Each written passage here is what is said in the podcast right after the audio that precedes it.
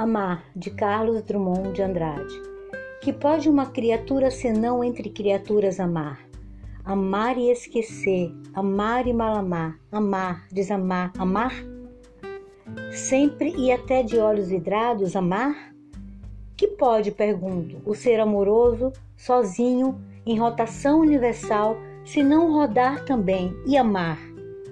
Amar o que o mar traz à praia, o que ele sepulta e o que na brisa marinha é sal, ou precisão de amor, ou simples ânsia.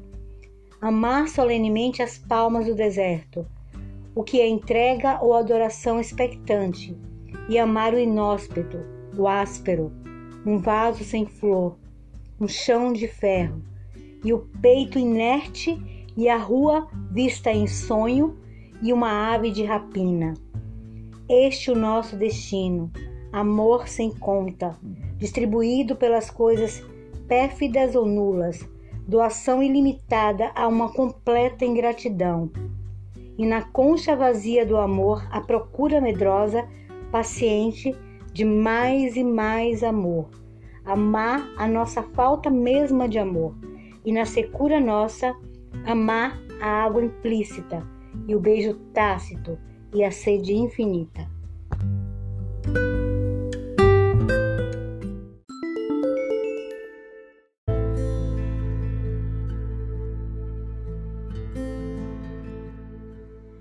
Ausência, Vinícius de Moraes.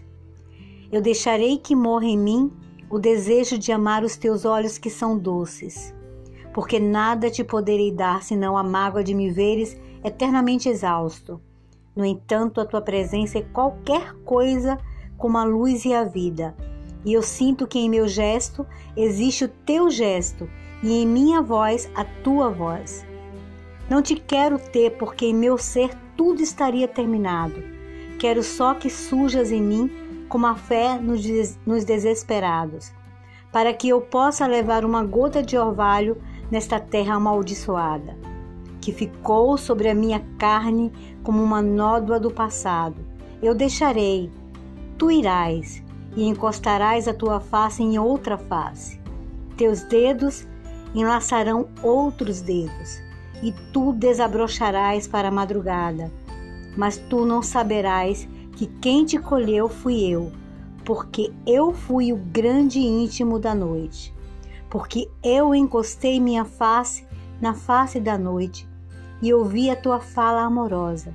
Porque meus dedos enlaçaram os dedos da névoa suspensos no espaço. E eu trouxe até mim a misteriosa essência do teu abandono desordenado. Eu ficarei só com os veleiros nos portos silenciosos, mas eu te possuirei mais que ninguém, porque poderei partir, e todas as lamentações do mar, do vento, do céu, das aves, das estrelas serão a tua voz presente, a tua voz ausente, a tua voz serenizada.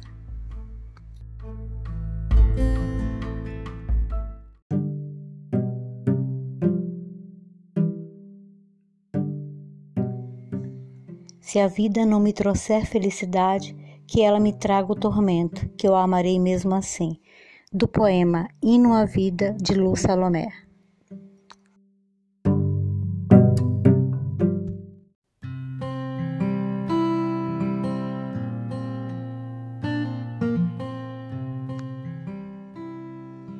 Multipliquei-me para me sentir, para me sentir precisei ser tudo. Transbordei, não fiz senão extravasar-me, despi-me, entreguei-me, e há em cada canto da minha alma um altar a um Deus diferente. Álvaro de Campos, heterônimo de Fernando Pessoa.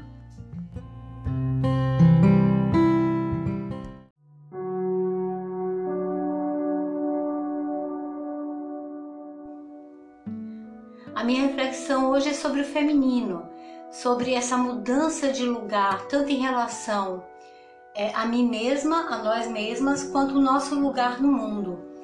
Se a gente parar para pensar, olha só, tem é, 100 anos, só tem 100 anos que uma mulher não podia ir para a escola, que uma mulher não podia votar, que que a gente não podia ter uma propriedade em nosso nome. Olha que loucura isso. E se a gente der um salto né, e for lá para a antiguidade, há 3 mil anos atrás, nós é, passamos de uma lógica mítica é, com a filosofia que fez, é, fundou né, uma racionalidade. Isso no século V a.C., século de Péricles, né, na Grécia. Então, na fundação da democracia, da civilização, da polis, a mulher ficou de fora.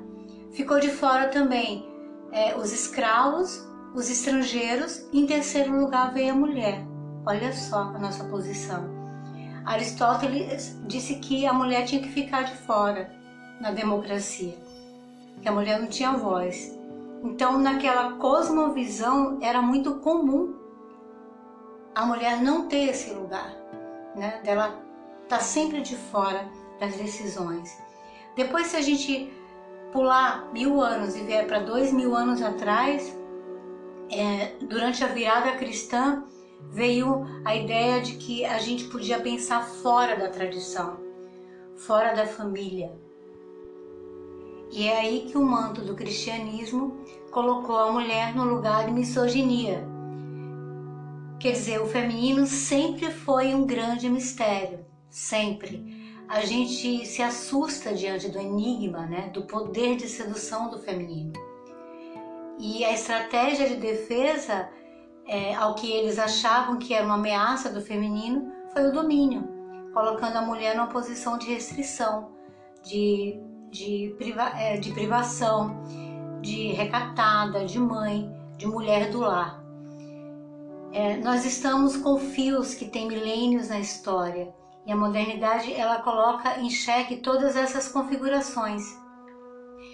Se a gente for pensar, a modernidade ela instaura a Revolução Francesa, o iluminismo, né? e traz é, o conceito máximo de todos somos iguais perante a lei. Só que não, né? Teoricamente, sim. Esse, foi é, é, o grande o grande achado do iluminismo, né? Mas é, nada importa, todos somos é, sujeitos da nossa própria história, de nossa própria vida. É a tecnologia novamente aí mudando a vida do homem. Foi o capitalismo, é, se você pensar, foi o capitalismo que trouxe as mulheres para o mercado de trabalho. Só que é um mercado de trabalho injusto. Então, essa foi a grande virada da, é, da subjetividade da modernidade. Lá no século XIX havia histeria. Né? Lembra do Freud estudando sobre, sobre os desejos, né?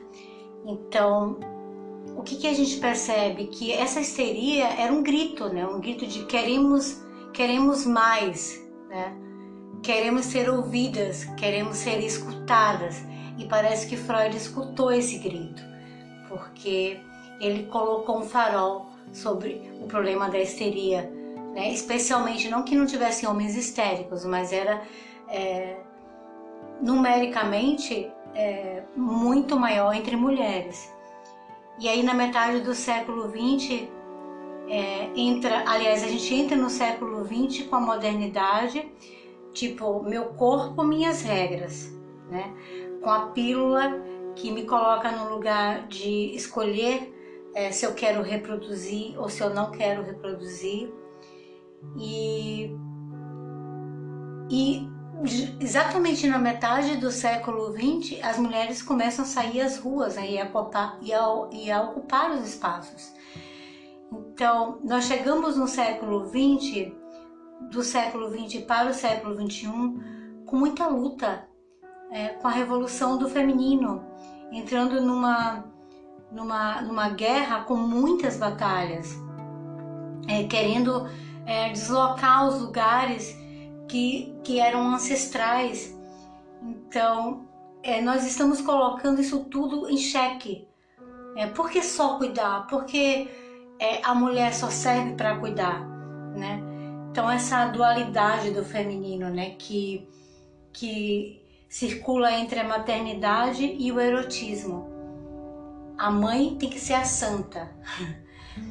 Então chocam quando as mulheres é, é, ocupam esses espaços é, tradicionais é, que eram ocupados por homens. É, choca, né, quando as mulheres começam a ocupar esses espaços. Realmente é a lógica do logos, né, a lógica da razão e o patos que significa afeto, paixão, feminino. Então, quem disse que o homem não chora? Quem disse que o homem não tem medo? Que o homem não pode ser fraco? Que o homem sempre tem que ser forte? Que o homem sempre tem que estar à frente? Quem que disse isso? Né? Quem que instaurou isso na humanidade? Somos todos iguais, né? Não é, esse, não é, isso, não é essa máxima da conquista é, do homem, é, esse conceito de que somos todos iguais perante as leis, todos é, somos iguais diante das possibilidades, das potencialidades da psique. Olha, é uma tarefa longa, viu? O caminho realmente é muito vasto, mas nós chegamos até aqui. Nós realmente tivemos muitas conquistas. Se a gente parar para pensar, né? Se a gente for um pouquinho né? Não precisa nem tão longe, né? Como eu falei, 100 anos atrás, gente, quanta coisa que a gente não podia fazer, né? Grosso modo falando, olha quanta coisa a gente conquistou, né? De lá até aqui. Então, as várias jornadas, né? Que, que, que estão em geral no, no ombro das mulheres, com o cuidado de tudo, né, de casa, de trabalho, de filhos, o emocional. Sempre a gente tem que segurar a onda, né? Eu tô falando de mulher porque eu tô falando de feminino, tô falando de feminismo. Então, não que o homem também não tenha um lugar dele é, nessa, nessa, nessa bacia aí de emoções, mas que, que tem pouco reconhecimento, né? Que tem pouca é, remuneração. Então, nós temos muitas desigualdades de todo tipo, né? Essa luta é, é uma luta em processo, né? Interfere na vida da gente o tempo todo. É a dialética do corpo público para a vida privada e íntima. Mulher, mãe, profissional. É dessa tripla jornada que eu estou falando. É que essa é a nossa jornada, é a nossa luta, é a nossa guerra, é a nossa batalha. Então, o que, que está sendo é, desvelado nessa, nessa pandemia? Me parece que eu tenho é, é, visto vários vídeos, né, algumas lives, né, e, e muitas discussões e muitos debates. Inclusive, fiz parte da jornada virtual, da primeira jornada virtual da, da Webs, então, que se tratou também, se debateu sobre isso também.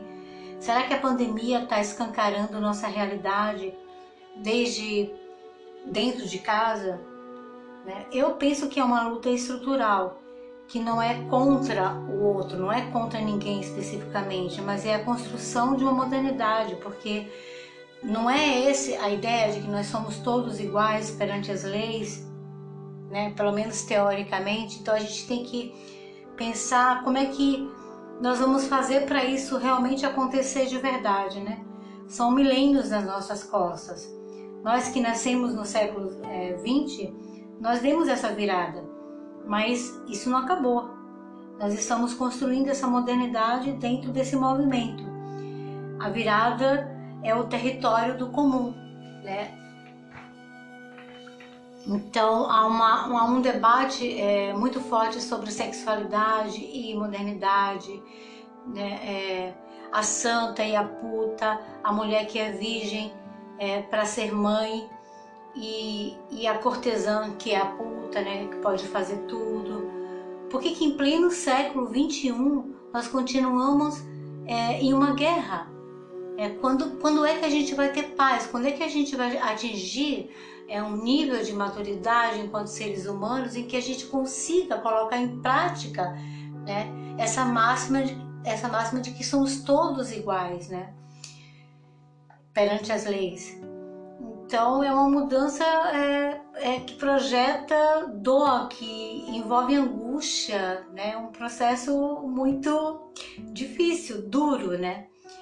Então essa essa histeria em grande medida é um é um grito. Se a gente olhar para o século XIX, onde Freud estudou a histeria, a mulher ela queria gritar, ela pedia socorro para essa histeria. Ela gritava, ela pedia olhar, ela pedia atenção, ela pedia cuidado, né? Tem assunto que reverbera em nós e nos adoece quando nós é, temos, não temos, né? Quando a gente não consegue sentir que a gente tem o pleno direito de existir. E sendo que essa é uma, é uma, uma promessa da modernidade. Há sempre uma lógica da dominação, parece que uma lógica da subordinação, de um de um jeito ou de outro que isso está inserido na vida da gente. Parece que é sempre o padrão né, que acontece. Então, o cuidar ele não pode ser menor do que as outras tarefas. Como é que nós vamos fazer para chegar o que se inventou, né, que, que chegue para todos? Como é que a gente vai fazer para que isso aconteça de fato? É, se a gente, a gente pensar, Freud ele fez é, do desejo uma matriz do seu pensamento lá no século XIX, né? O que, que nós somos, afinal, gente? Né? O que, que nós somos? Quem somos nós?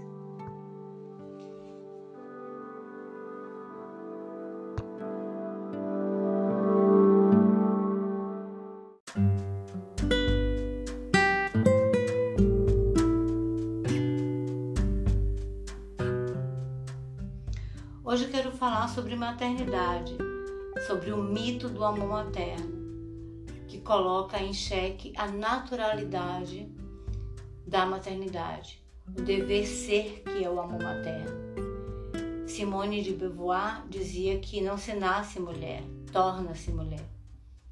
É natural, é biológico, é construção.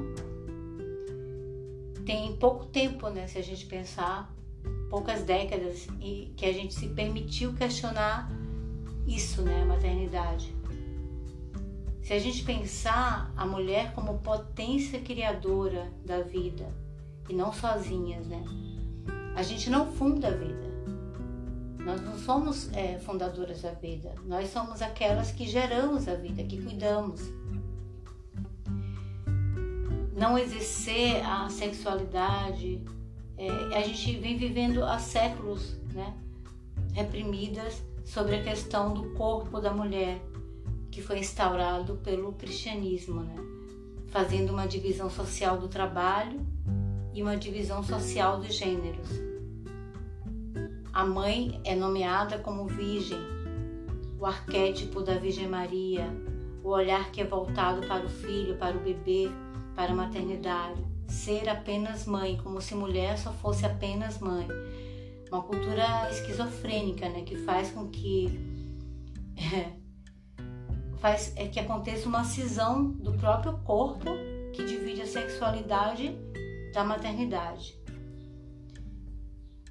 Se a gente pensar antes até do cristianismo, mesmo lá na Grécia, né, antiga, é, na polis o o homem circulava, era político, e as mulheres ficavam no recado do lar para reproduzir, para criar, para cuidar. Esse é um grande desafio da contemporaneidade, né? É a gente se autorizar uma mãe erotizada. Porque a mãe ela ela foi proibida, né? É o tabu do incesto é, nós estamos tentando no, nos libertar e avançando no, no, no caminhar, né? Mas a gente, a gente é, não pode só cuidar. A gente é mãe, a gente, a gente pode ser mãe, né? É uma opção. Tem até agora, né, um conceito de child free que está acontecendo no mundo, né? De se pensar que a mulher tem o direito de escolher não ser mãe também. De, de, de, e isso não ser nenhum problema, isso ser uma decisão é, particular, pessoal. Então esse lugar ancestral masculino ele está sendo muito questionado, né?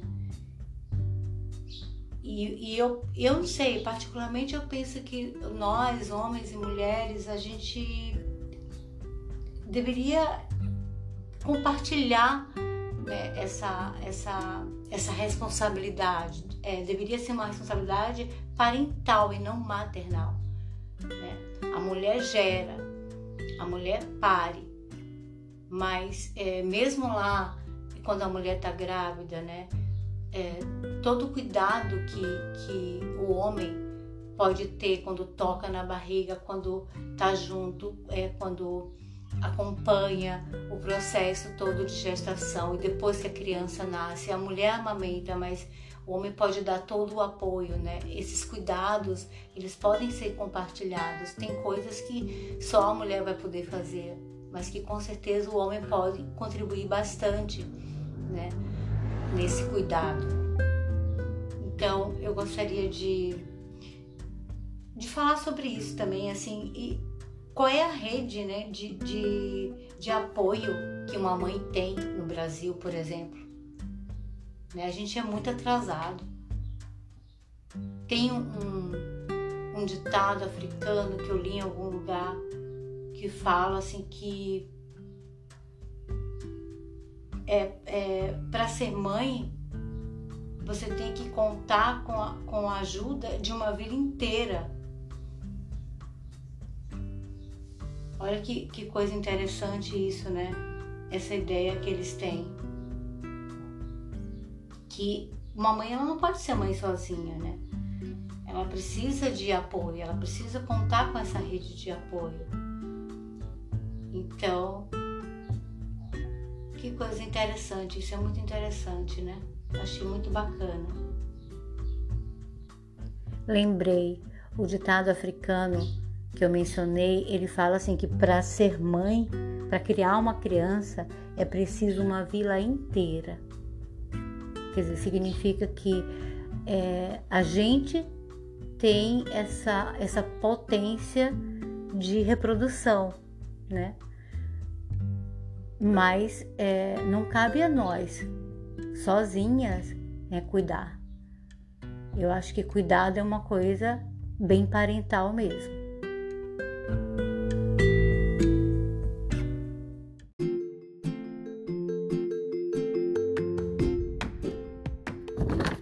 Hoje é dia 27 de agosto de 2020 e também eu gostaria de dizer que o demônio não existe, a terra é redonda, eu não gosto de futebol e que nós somos culturalmente subdesenvolvidos, nós precisamos tentar crescer.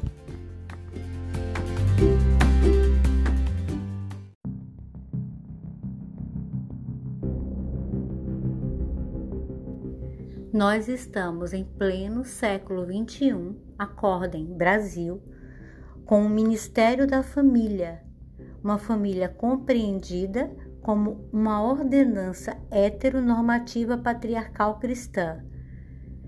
Que potência deve ter o feminismo, hein? Para assustar tanto. Só podemos estar saindo da jaula, gente.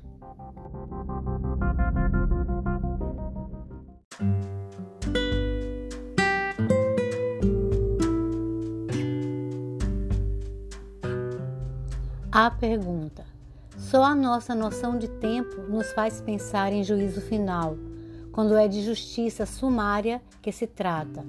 O suicida é como o prisioneiro que, vendo armar-se uma forca no pátio, imagina que é para ele. Foge de sua cela à noite, desce ao pátio e pendura-se ao baraço. Os mártires não menosprezam o corpo, apenas fazem-no pregar a, a cruz, é no que estão de acordo com seus adversários. As portas são inumeráveis.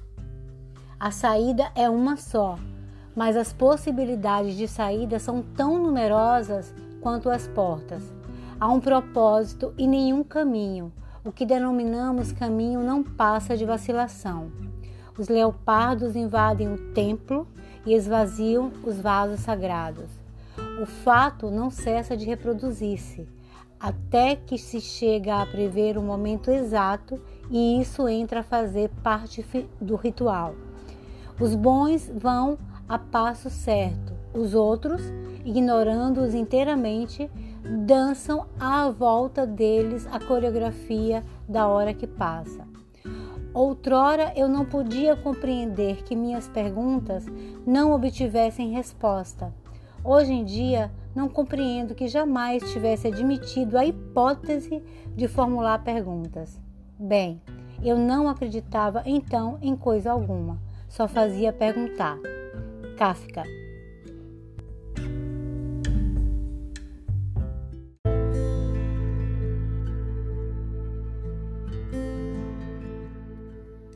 Esse é um mini conto do Franz Kafka que chama A Partida. Ordenei que tirassem meu cavalo da estrebaria. O criado não me entendeu. Fui pessoalmente à estrebaria, selei o cavalo e montei-o. Ouvi soar à distância uma trompa. Perguntei-lhe o que aquilo significava. Ele não sabia de nada e não havia escutado nada. Perto do portão, ele me deteve e perguntou: Para onde cavalga, cavalga senhor? Não sei direito, eu disse. Só sei que é para fora daqui, fora daqui, fora daqui sem parar. Só assim posso alcançar meu objetivo. Conhece então o seu objetivo? perguntou ele. Sim, respondi. Eu já disse, fora daqui. É esse o meu objetivo. O senhor não leva provisões? disse ele. Não preciso de nenhuma, disse eu. A viagem é tão longa que tenho de morrer de fome se não receber nada no caminho. Nenhuma provisão pode me salvar. Por sorte, esta viagem é realmente imensa.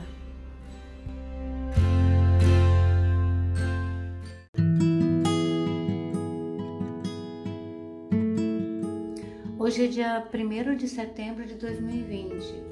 Eu fui dormir amanhecendo o dia, depois de um documentário que eu descobri casualmente na Netflix sobre Joan Didion é uma escritora americana contemporânea que recentemente, né, durante o governo de Barack Obama, foi homenageada pelo seu trabalho jornalístico e como escritora e uma mulher incrível, fascinante. Assim, eu fiquei é, muito curiosa, muito interessada. Tanto que fui dormir amanhecendo, acordei, eram umas 11 horas e fui assistir de novo, né, o documentário.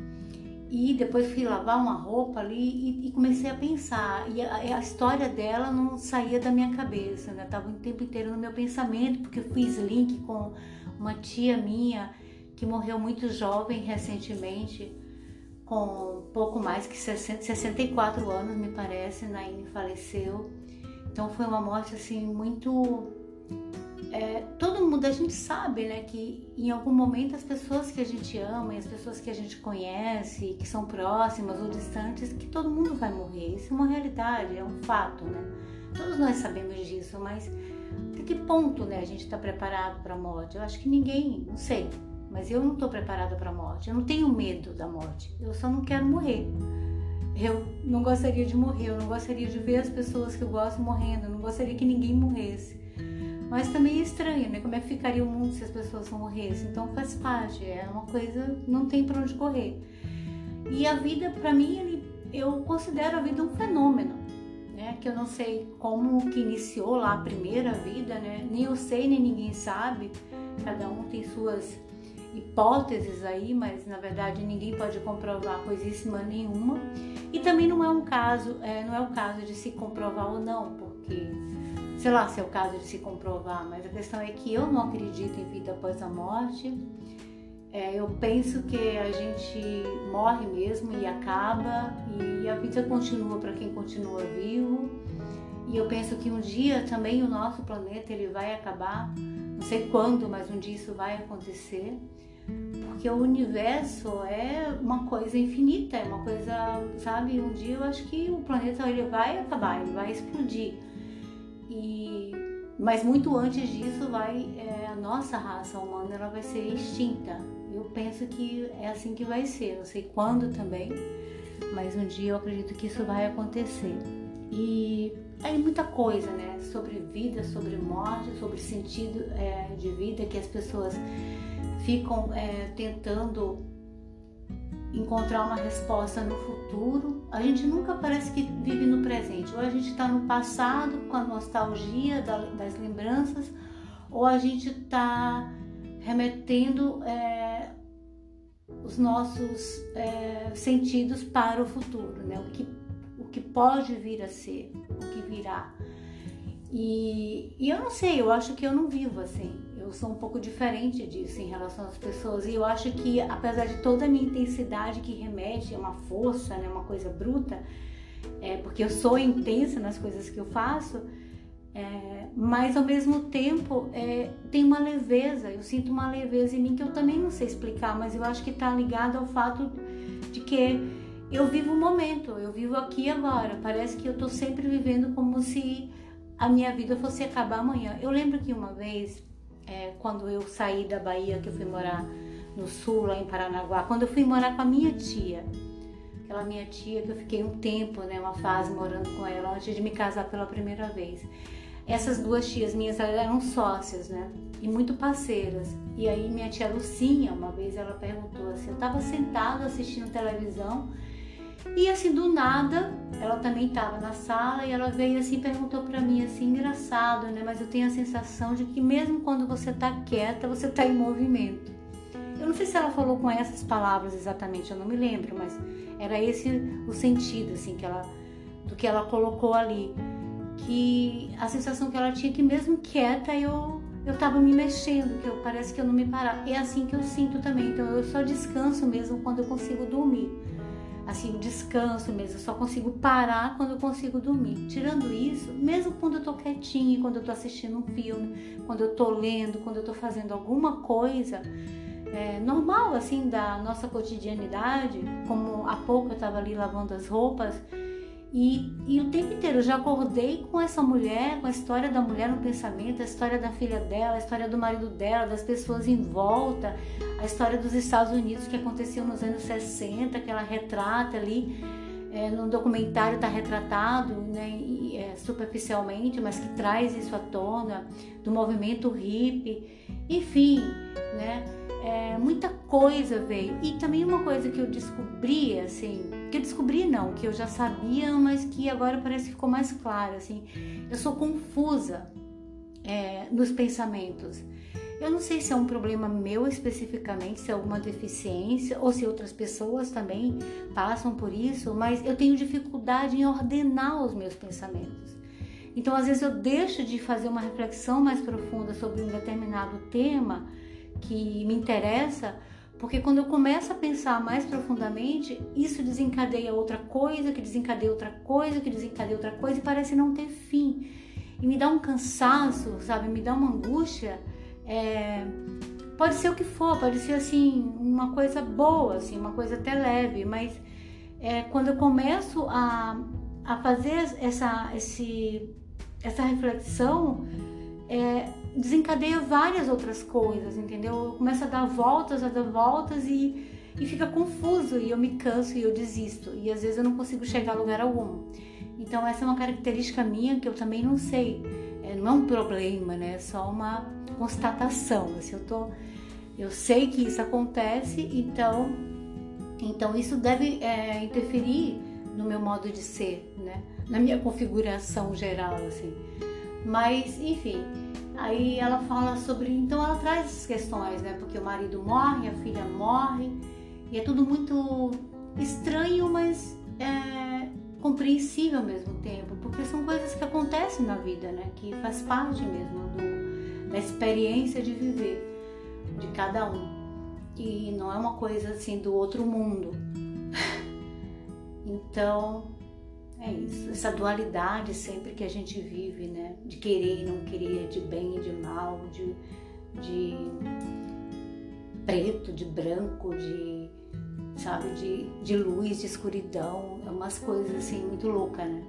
Mas é, essa mulher tá aqui, ela não sai da minha cabeça. Inclusive, é, também durante o documentário, é, eu ia ouvindo e também veio na minha cabeça também a minha tia, aliás, que está sempre na minha cabeça, que já, já estava antes, mas era de uma forma diferente, porque ela estava viva e eu não esperava que ela fosse morrer. E agora não, ela está morta, ela já não existe mais. Então, essa coisa assim de você fazer essa ligação de uma pessoa que você gosta, que você ama, ou que é, que você simplesmente conhecia, sabia da existência, que essa pessoa passa a não existir mais, é uma coisa muito estranha para mim, assim, é muito difícil, assim, de, de, ah, não sei, é, uma, é difícil de sentir. Eu, eu compreendo, né, e, é, compreendo isso de uma forma natural. Eu sei que isso é fato, que isso acontece, não tem para onde correr e não tô querendo correr disso, mas é estranho sentir, sabe?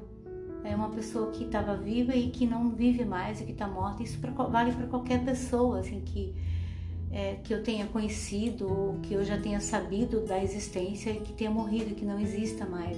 Tem umas mortes assim que, para mim, acho que pesam mais do que outras. E não tem é, uma relação com o fato de eu ter é, gostar mais ou menos, eu ter uma ligação mais forte ou menos forte com aquela pessoa.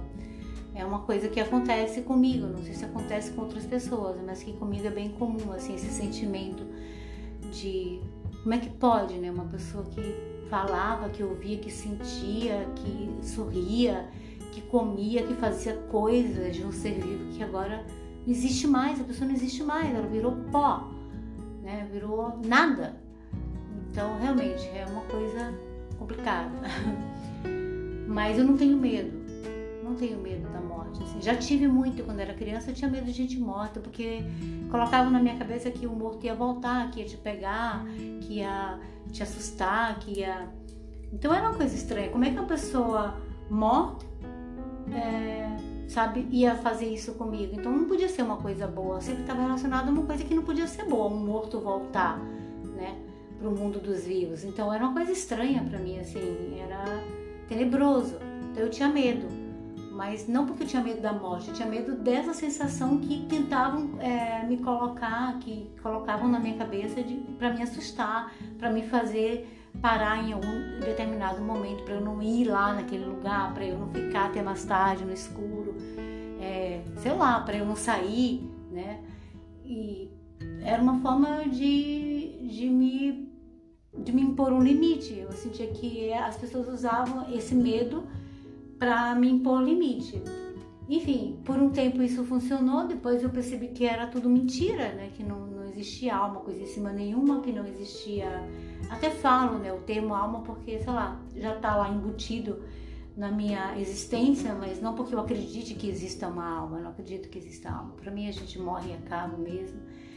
E é, com certeza existe um princípio das coisas, da vida, né? Da forma como a gente conhece é, como nós somos colocados, mas eu não acredito que tenha sido um ser superior, um Deus todo-poderoso, um Pai que está lá num outro mundo, num paraíso, é, numa outra dimensão que, que saiba de todas as coisas e controle todas as vidas. E, enfim, eu acho incrível né, como algumas pessoas é, podem acreditar nisso. Honestamente, é, é uma coisa admirável, assim eu acho de uma ingenuidade, de uma infantilidade, não sei, desculpa, eu não quero ofender as pessoas que, que creem ou que têm uma fé genuína. Eu admiro mesmo, sabe, honestamente falando, eu admiro a capacidade dessas pessoas de acreditarem numa coisa desse tipo, sabe? E até gostaria de acreditar, porque eu acho que facilitaria bastante, né? Você ter onde se agarrar, sabe? É como você tá num abismo e você ter onde se segurar. Uma vez na, na, na Tailândia, eu estava caminhando é, por um lugar assim meio cheio de árvores, assim. Ah, era, um lugar bonito, assim, que eu entrei, eu adentrei sozinha e fiquei viajando, conhecendo, desbravando aquele lugar ali. E de repente eu caí num buraco e já estava escurecendo. E eu sempre tive muito medo de, de bichos, de cobra, de coisas assim. Então, é, eu lembro que eu fiquei apavorada no primeiro momento, e mas logo em seguida eu pensei, eu não tenho que me apavorar, eu tenho que sair daqui, eu só tô dentro de um buraco, nem é tão profundo assim, nem nada, eu tenho que achar um jeito de sair daqui. E aí eu comecei a buscar uma raiz na terra, alguma coisa, firme que eu pudesse me segurar. Bom, mas enfim, eu consegui sair daquele buraco ali sozinha e muita coisa se passou naquele, sei lá quanto tempo durou, alguns segundos, talvez alguns minutos, mas não foi muito tempo, mas ao mesmo tempo pareceu uma eternidade na hora que eu estava vivendo aquilo. Mas também no momento seguinte que eu consegui sair, ai, eu me sentia assim tão forte, tão corajosa, sabe? Eu fiquei muito orgulhosa, assim, eu estava sozinha, mas eu, eu lembro que a sensação que eu tive logo em seguida foi de muito orgulho de mim mesma porque como se eu tivesse vencido uma grande batalha ali naquele buraco, sabe? De ter caído e ao mesmo tempo de ter saído de lá sozinha, sem ajuda de ninguém e é, por esforço de mim mesma. Então foi uma coisa incrível para mim. Então é isso, é isso. Talvez uma das razões que eu tenha me identificado muito com a Joan Didion foi o fato dela não ter essa crença também numa vida após a morte, em Deus, em deuses. Né? Isso talvez também tenha me aproximado muito dela. E outra coisa também que eu estava pensando aqui agora, é, tem umas coisas, assim, eu tenho sentimentos que eu acho meio é, estranhos, assim, porque eu não, eu não escuto ninguém falar sobre coisas desse tipo. Por exemplo, é, eu tenho a, a, casa que a gente mora tem um quintal bem pequenininho e quando a gente se mudou para aqui tinha um pé de uma pitangueira que eu era apaixonada por essa pitangueira, né? Tudo, toda a história da pitangueira, assim a sombra que ela dava, ela enfeitava o quintal. É, vinham muitos passarinhos, né? Ficavam nela. Eu já tive vários gatos e os gatos gostavam de brincar. Muitos deles, aliás, eles foram embora através dela, porque eles foram subindo alcançando o telhado e cada um foi indo embora dessa forma, a maioria deles.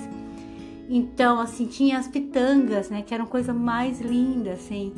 É, enfim, as sombras que a, que a que a pitangueira fazia, assim, eu gostava de ficar embaixo dela, às vezes é, na rede, e eu ficava observando as sombras, né, as luzes, as coisas que aconteciam através é, das frestas que tinham entre, entre os galhos.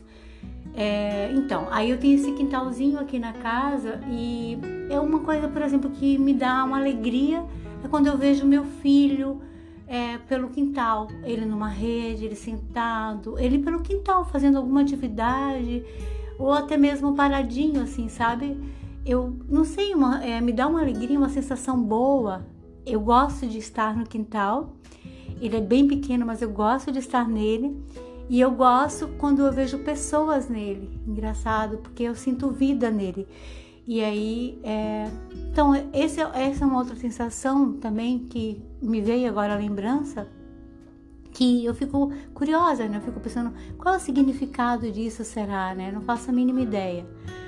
É, e, por exemplo, tem uma outra história me ocorreu agora, que uma vez na Ilha do Mel, eu estava lá na Praia Grande, hospedada, é, nesse, nesse tempo. E, e eu era amiga dos nativos, né?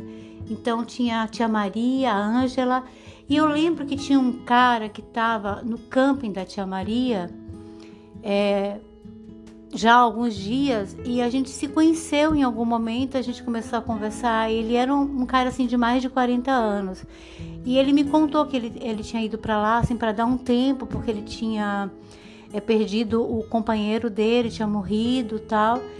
E ele estava né, é, machucado, assim, estava com a questão da, da partida do, do, do, do, parceiro dele.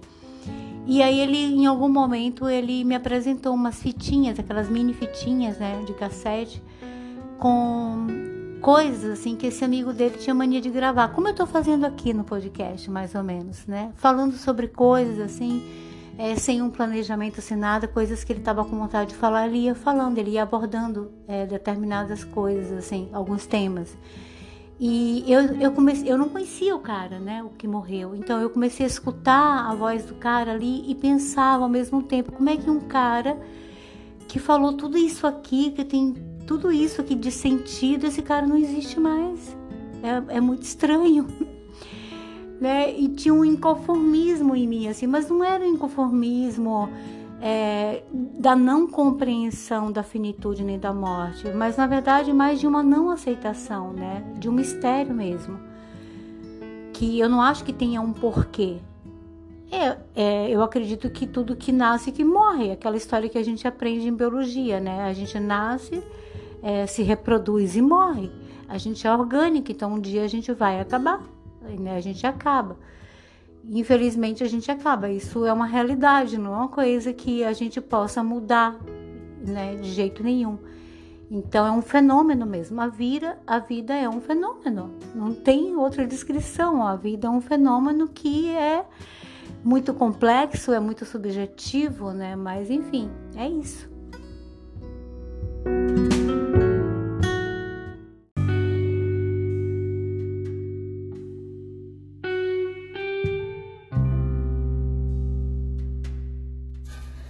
Uma coisa, eu me sinto alegre, assim, eu tenho um prazer que chega a ser um orgasmo até nas coisas mais simples que eu faço, em tarefas comuns que eu executo no dia a dia. Eu gosto da minha vida do dia a dia, do jeito como ela é mesmo. Isso não significa que eu não possa melhorar e que eu não acredite que possa ser melhor. Pode, mas quando puder ser melhor, vai ser.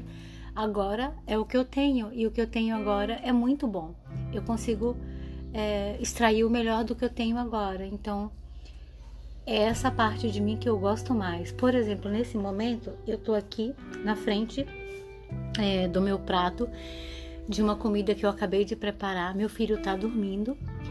Já são 4h36 e meu filho foi dormir amanhecendo, né? Eu também fui, mas eu fui um pouco antes que ele. Eu não sei que horas ele foi dormir, mas já tinha amanhecido o dia e ele tá dormindo. E Aí eu, eu fiz tudo, eu fiz todas as tarefas da casa, tudo, tudo, já arrumei tudo, já limpei tudo.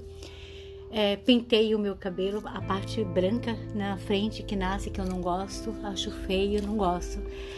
Não me gosto de cabelo branco por enquanto, então eu pintei o meu cabelo, estava me incomodando e depois eu preparei o almoço, tomei um banho e aí preparei o almoço. Então eu fiz um arroz branco sem nenhum tempero hoje, só é, cozido na panela elétrica e preparei na panela de barro um cozido de com quiabo, couve-folha, batata, cenoura, chuchu, abóbora e meus temperos, né? Tá uma delícia.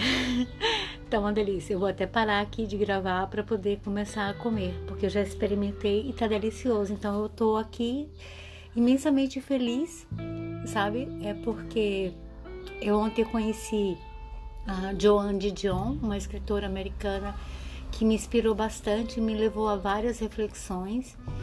Eu dormi pensando nela, acordei pensando nela e, e me sinto feliz, me sinto alegre de tê-la conhecido, ainda que através de um documentário, porque é uma história bastante inspiradora. Tem muita tristeza também na história dela, né? Mas é, tem muita coisa linda, tem muita coisa muito bacana, tem, é muito inspiradora. É uma história de vida que vale a pena. Quem quiser assista, tá na Netflix, tá?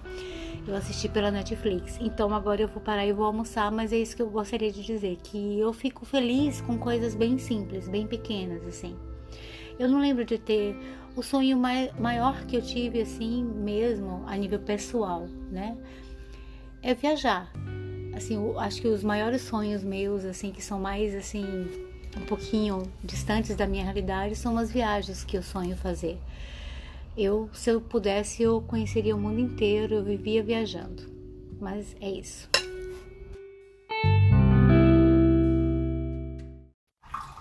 Menina no Jardim.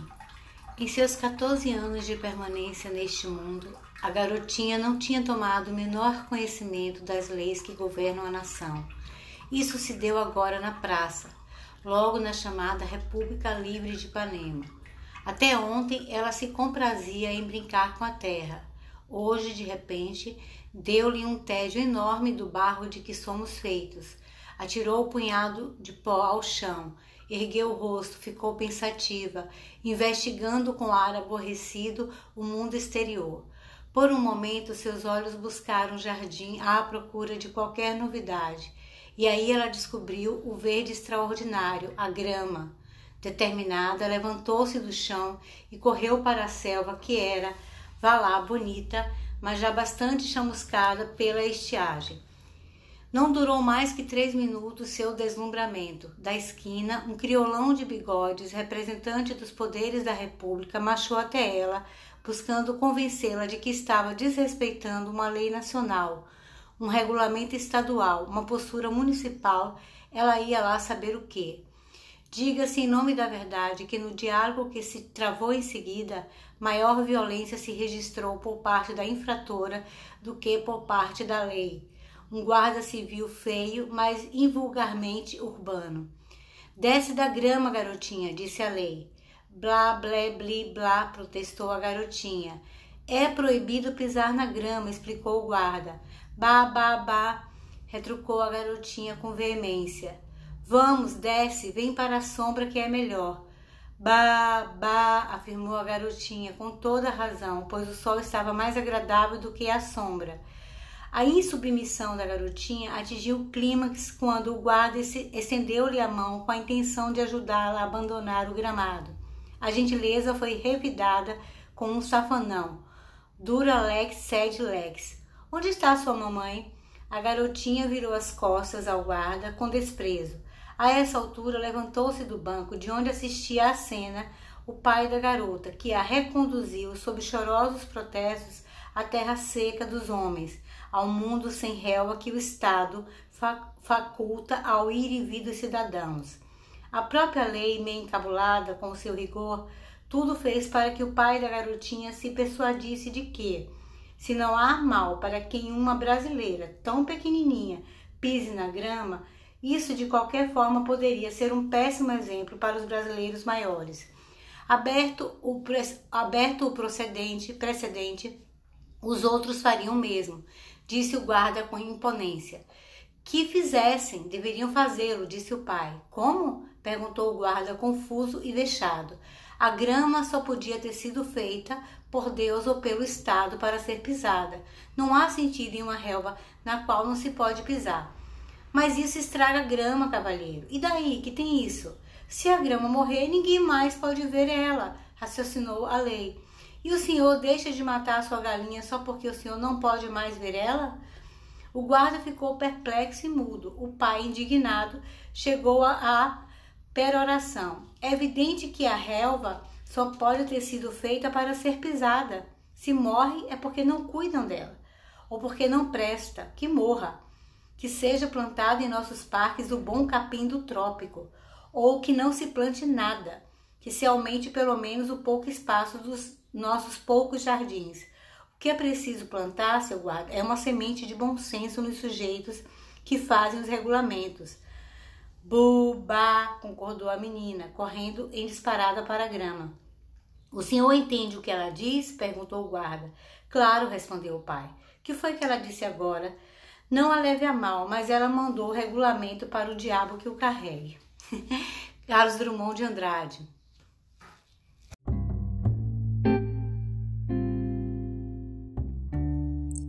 Aqui em casa pousou uma esperança, não a clássica, que tantas vezes verifica-se ser ilusória, embora mesmo assim nos sustente sempre, mas a outra, bem concreta e verde, o inseto. Houve um grito abafado de um de meus filhos, uma esperança, e na parede, bem em cima de sua cadeira, emoção dele também que unia em uma só as duas esperanças. Já tem idade para isso. Antes surpresa minha, esperança é coisa secreta e costuma pousar diretamente em mim, sem ninguém saber, e não acima de minha cabeça numa parede. Pequeno rebuliço, mas era indubitável, lá estava ela, e mais magra e verde não podia ser. Ela quase não tem corpo, queixei-me. Ela só tem alma, explicou meu filho. E, como filhos são uma surpresa para nós, descobri com surpresa que ele falava das duas esperanças. Ela caminhava devagar sobre os fiapos das longas pernas, por entre os quadros da parede. Três vezes tentou renitente uma saída entre dois quadros. Três vezes teve que retroceder caminho. Custava aprender. Ela é burrinha, comentou o menino. Sei disso, respondi um pouco trágica. Está agora procurando outro caminho. Olhe, coitada, como ela hesita. Sei, é assim mesmo. Parece que a esperança não tem olhos, mamãe. É guiada pelas antenas. Sei, continuei mais infeliz ainda. Ali ficamos, não sei quanto tempo olhando, vigiando-a como se vigiava na Grécia ou em Roma o começo de fogo do lar para que não se apagasse. Ela se esqueceu de que pode voar, mamãe, e pensa que só pode andar devagar assim. Andava mesmo devagar. Estaria por acaso ferida? Ah, não. Se não de um modo ou de outro escorreria sangue. Tem sido sempre assim comigo. Foi então que, farejando o mundo que é comível, saiu de trás de um quadro uma aranha. Não aranha, mas me parecia a aranha, andando pela sua teia invisível. Parecia transladar-se maciamente no ar. Ela queria a esperança mas nós também queríamos, e ó oh Deus, queríamos menos que comê-la. Meu filho foi buscar a vassoura. Eu disse fracamente, confusa, sem saber se chegara infelizmente a hora certa de perder a esperança. É que não se mata aranha. Me disseram que traz sorte. Mas ela vai esmigalhar a esperança, respondeu o menino com ferocidade. Preciso falar com a empregada para limpar atrás dos quadros, falei, sentindo a frase deslocada e ouvindo o certo cansaço que havia na minha voz. Depois, devaneei um pouco de como eu seria sucinta e misteriosa com a empregada. Eu lhe diria apenas: você faz o favor de facilitar o caminho da esperança.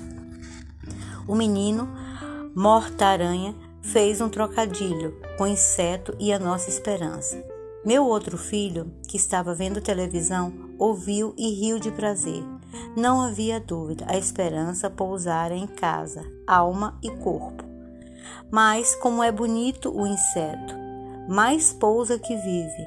É um esqueletinho verde e tem uma forma tão delicada que isso explica porque eu, que gosto de pegar nas coisas, nunca tentei pegá-la.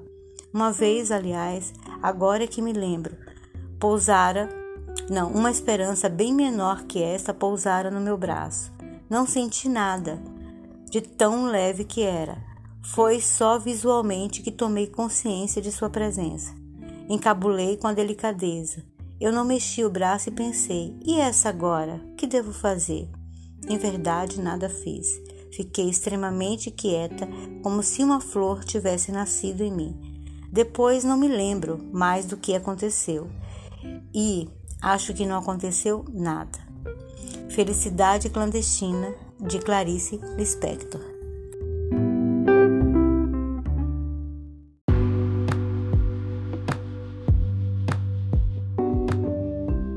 A uma passante, um poema de Charles Baudelaire. A rua em torno era ensurdecedora vaia toda de luto, alta e sutil, dor majestosa. Uma mulher passou, com sua mão vaidosa, erguendo e balançando a barra alva da saia. Pernas de estátua, era fidalga, ágil e fina. Eu bebia, como um basbaque extravagante, no tempestuoso céu do seu olhar distante. A doçura que encanta e o prazer que assassina.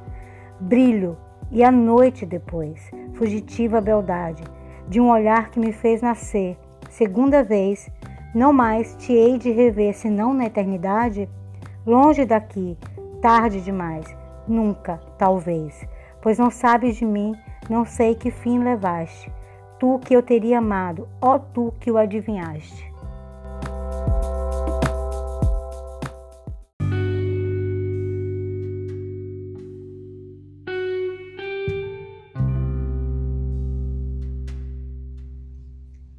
Sinto que beber é como uma forma de suicídio, em que você pode voltar à vida e começar tudo de novo no dia seguinte. Acho que eu vivi umas 10 ou 15 mil vezes até agora. Charles Bukowski. Em um dos seus poemas mais celebrados, Pássaro Azul, o escritor descreve em tom melancólico a sua relação com uma parte de si que pulsa vida, sensibilidade e vontade de voar. Há um pássaro azul no meu coração que quer sair, mas eu sou demasiado esperto. Só o deixo sair à noite, por vezes, quando todos estão a dormir.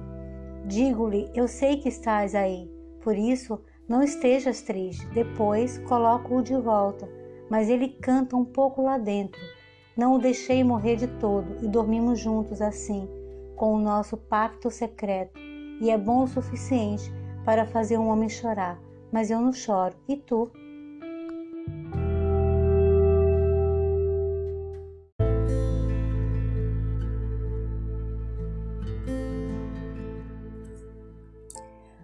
Bom, nós estamos no dia 17 de setembro de 2020 e me deu vontade agora de deixar registrado aqui uma coisa que aconteceu hoje. É, desde março que eu não, não visitava ninguém da minha família, né? Tem uma tia minha que sempre vem aqui e um primo meu porque eles iam trazer as compras para mim. Então é a pessoa que eu tive contato, meu primo, né, assim mais de longe também, sem entrar, sem se tocar, sem nada. E bom, mas e hoje, depois de algumas algumas vezes ela me pedindo, né, para eu ir lá, para colocar máscara, ter os cuidados, mas ir lá e tal, porque ela achou que eu estava sendo muito radical assim no distanciamento. Então hoje eu fui visitar minha tia Liette. Nossa tia Liette, né? Não é só minha, de todos nós, assim mas é essa maneira de falar, né? Não no sentido de pertencimento. Vocês entendem? Então, essa tia, ela é, ela é fundamental, ela é essencial. Porque ela hoje ela é a mais velha viva da família, né? Tia Tia Li, que era um ano mais velha do que ela. Tia Li morreu é, faz um ano. Infelizmente ou felizmente, não sei, eu não estava aqui, eu estava em Curitiba porque ela também morreu muito de repente e deixou um espaço lá, né? Que tá, é, que tá lá vazio ali, dentro de mim, no caso. E recentemente eu perdi é, Naine, que eu não chamo de tia, mas era minha tia, era uma tia muito próxima, muito amiga. É, a mais jovem, a minha tia mais jovem, Naine, linda, linda em todos os sentidos, linda fisicamente, linda é, enquanto pessoa mesmo, enquanto ser humano, assim, leve, uma pessoa leve, cheia de vida que eu nem não é que eu não goste de falar, eu gosto de falar dela, mas ainda tá tá bem dolorido para mim, assim, porque Hoje mesmo eu já chorei um monte, chorei um monte, porque o tempo todo ela vai e volta na minha cabeça, né? Ela vem e vai, ela vem e vai. Tem horas que é bom vir, tem, outra horas, tem outras horas que não. Quando ela vem em forma de lembrança, é bom, é, é gostoso lembrar. Mas quando vem em forma de consciência, no sentido de que ela não existe mais, né? Já era, morreu, acabou, aí dói, dói. Mas vamos voltar aqui é, para Tieliette, né? É, então, Tieliette é muito importante, mas o que, que eu queria falar? Então, fazia desde março que a gente não se via. Nós nos falamos né, por chamada de vídeo, nós nos vemos através de chamada de vídeo algumas vezes e nos falamos sempre por telefone. A gente continua em contato, conectada, com certeza, né? Mas assim, de se ver assim pessoalmente, desde março que a gente não se via. Então isso causou muita estranheza, porque é, eu acho que é mais difícil ainda para ela, né? Em função da idade dela também, 89 anos, porque eu ia lá sempre, eu estava sempre lá, era muito. E, e quando eu não ia, ela vinha aqui. E às vezes eu ia e ela vinha, né? Então, e Kimo ia praticamente todos os dias. Então isso se rompeu, né, nesse período. E aí hoje eu fui, hoje eu tive uma aula, é, um, foi o último dia do mini curso que o Júlio Vasconcelos ministrou pra gente na, na plataforma, na Meet. E, e foi uma aula maravilhosa, uma aula que mexeu muito comigo, assim, porque eu considero o Júlio um professor muito especial, muito especial. Eu amo todos os meus professores que passaram é, dando aula na, em algumas disciplinas na UFES para mim até agora, mas tem alguns que realmente é, fazem toda a diferença para mim. E, e Júlio é um, é um desses casos, assim, porque eu me apaixonei pelo Júlio no primeiro dia é, da primeira aula que ele deu para nós, assim. Essa aula que ele deu não foi nem uma aula é, dele, Exatamente, foi uma aula que o Jorge um outro professor meu, que o Jorge é um professor de contemporânea, que o Jorge pediu para ele dar para gente. Ele tinha acabado de voltar da Itália, de eu não sei se um doutorado, um pós-doutorado, mas enfim, ele tinha ido fazer alguma especialização lá. O Júlio ele é formado em, em física e, e, e, em filosofia, né? Ele tem muitos anos de docência e é uma pessoa incrível. Ele é assim, ele é arrebatador mesmo. Que me vive me gozando agora porque eu uso muito essa palavra arrebatadora porque é a palavra que melhor exprime o que eu tô sentindo, sabe? literalmente arrebatada, em estado de epifania, é, transbordando, enfim. E então a gente teve é, a segunda aula que finalizou o mini curso, né? E foi incrível, foi uma aula linda para todo mundo, eu acho, ou pelo menos para alguns, né? E para ele também. E eu fiquei tão empolgada que daí eu disse: Ah, hoje eu vou ver Tia Liette. Aí eu tomei um banho e fui lá vê-la, né? Só que eu não entrei na casa, ela ficou na janela, eu chamei ela pela janela da frente e ela ficou na janela que é mais alta, né, do que o nível da, da, da rua. E eu fiquei embaixo, assim, conversando com elas duas de máscara e tal. E a conversa não durou muito tempo, foram alguns minutos apenas, mas foi era essa proposta mesmo da gente se ver, né? Tô aqui, a senhora tá aí, né? Logo logo isso vai passar e a gente vai poder tá junto de novo, junto da forma que a gente sempre esteve, né? sempre esteve, quer dizer, desde o momento que eu vim para cá, que eu voltei para cá, para São Gonçalo. Mas, enfim, eu fiz um pequeno vídeo lá na hora, não foi uma coisa que eu planejei, nada foi planejado, nada. Nem sonhava ir para lá hoje, não tinha pensado ir para lá nem nada. Mas a moça que trabalha com ela, a, a Elane, teve aqui é, depois do almoço, né, para buscar um pão e trouxe um recado dela tal. E aí, eu não sei se eu na hora não pensei isso, né? Mas ela falou para mim: Dona Eliette quer saber quando que você vai lá. Você e o Kimo vão lá, porque ela já tá sabendo que você já anda saindo e que você não foi lá ainda. Então eu pensei na cabeça, não, mas eu vou, eu vou, é porque eu tô em aula também, né? Eu passo a tarde toda em aula, mas é, dia de sexta-feira eu não tenho, então eu vou deixar para ir é, provavelmente amanhã, que é sexta-feira, no caso. E pronto, esqueci isso daí, fui para minha aula. Só que depois da aula, eu terminei a aula com esse impulso de ir lá vê-la, né? Eu queria é, fazer isso, me deu vontade. Chamei Kimo, Kimo disse: Minha mãe, eu tô no meio de um jogo aqui agora, não dá para eu parar. Então fala pra avó que eu tô mandando um abraço para ela, que eu tô morrendo de saudade e amanhã eu vou, eu vou sozinho. Beleza. E eu fui. Então não foi nada programado. Daí eu cheguei lá, mas levei o celular comigo, fui ouvindo música, inclusive. Quando eu cheguei lá, eu chamei, pela, né, pela, chamei, eu a chamei lá e ela veio e a gente ficou conversando ali um pouquinho na, na, na janela. E aí, eu já meio viciado com essa coisa, né? Eu já fiz, comecei fazendo, fiz umas fotos dela, depois eu falei, não, vou gravar. Aí comecei a gravar ali. De vez em quando eu faço isso com ela. Eu fazia muito com Tia Ali também. Tielete e Tia não se importam. É, agora, Tivone, Marlene, elas não gostam, elas detestam, na verdade. Para fazer uma foto, fazer uma gravação delas, é sempre um problema depois para mim, porque eu faço e publico, né? Não fica nada invasivo. Juro para vocês, não fica invasivo do jeito que eu faço, sabe? Mas, enfim, elas não gostam. E aí, as filhas, as netas, os sobrinhos vão contar para elas, sabe? Parece até para provocar, ficam contando para elas, ó, a Cris é, fez foto sua porque ela publicou, sabe? A foto ficou tão bacana, a foto tá linda, foi um momento que eu captei ali, mas eles não querem pensar isso, eles querem pensar, ah, ela não gosta, né? Então, bom, aí ela fica falando para mim tirar, mas delas eu não tiro não. Delas eu não tiro mesmo. eu não tiro. Digo, vamos colocar na justiça. Fica lá, como memória. Mas então, aí eu resolvi fazer o, o videozinho, um vídeo curto de um minuto. Fiz esse vídeo e beleza, né? Depois eu tive que voltar para casa, porque eu tinha um outro curso às 7 horas, isso já eram 15 para as 7. Então eu me despedi dela e vim embora. Eu falei, de vez em quando eu vou começar a vir de novo, né? E eu vim para casa. Cheguei em casa toda feliz, toda renovada, com tudo, né? É...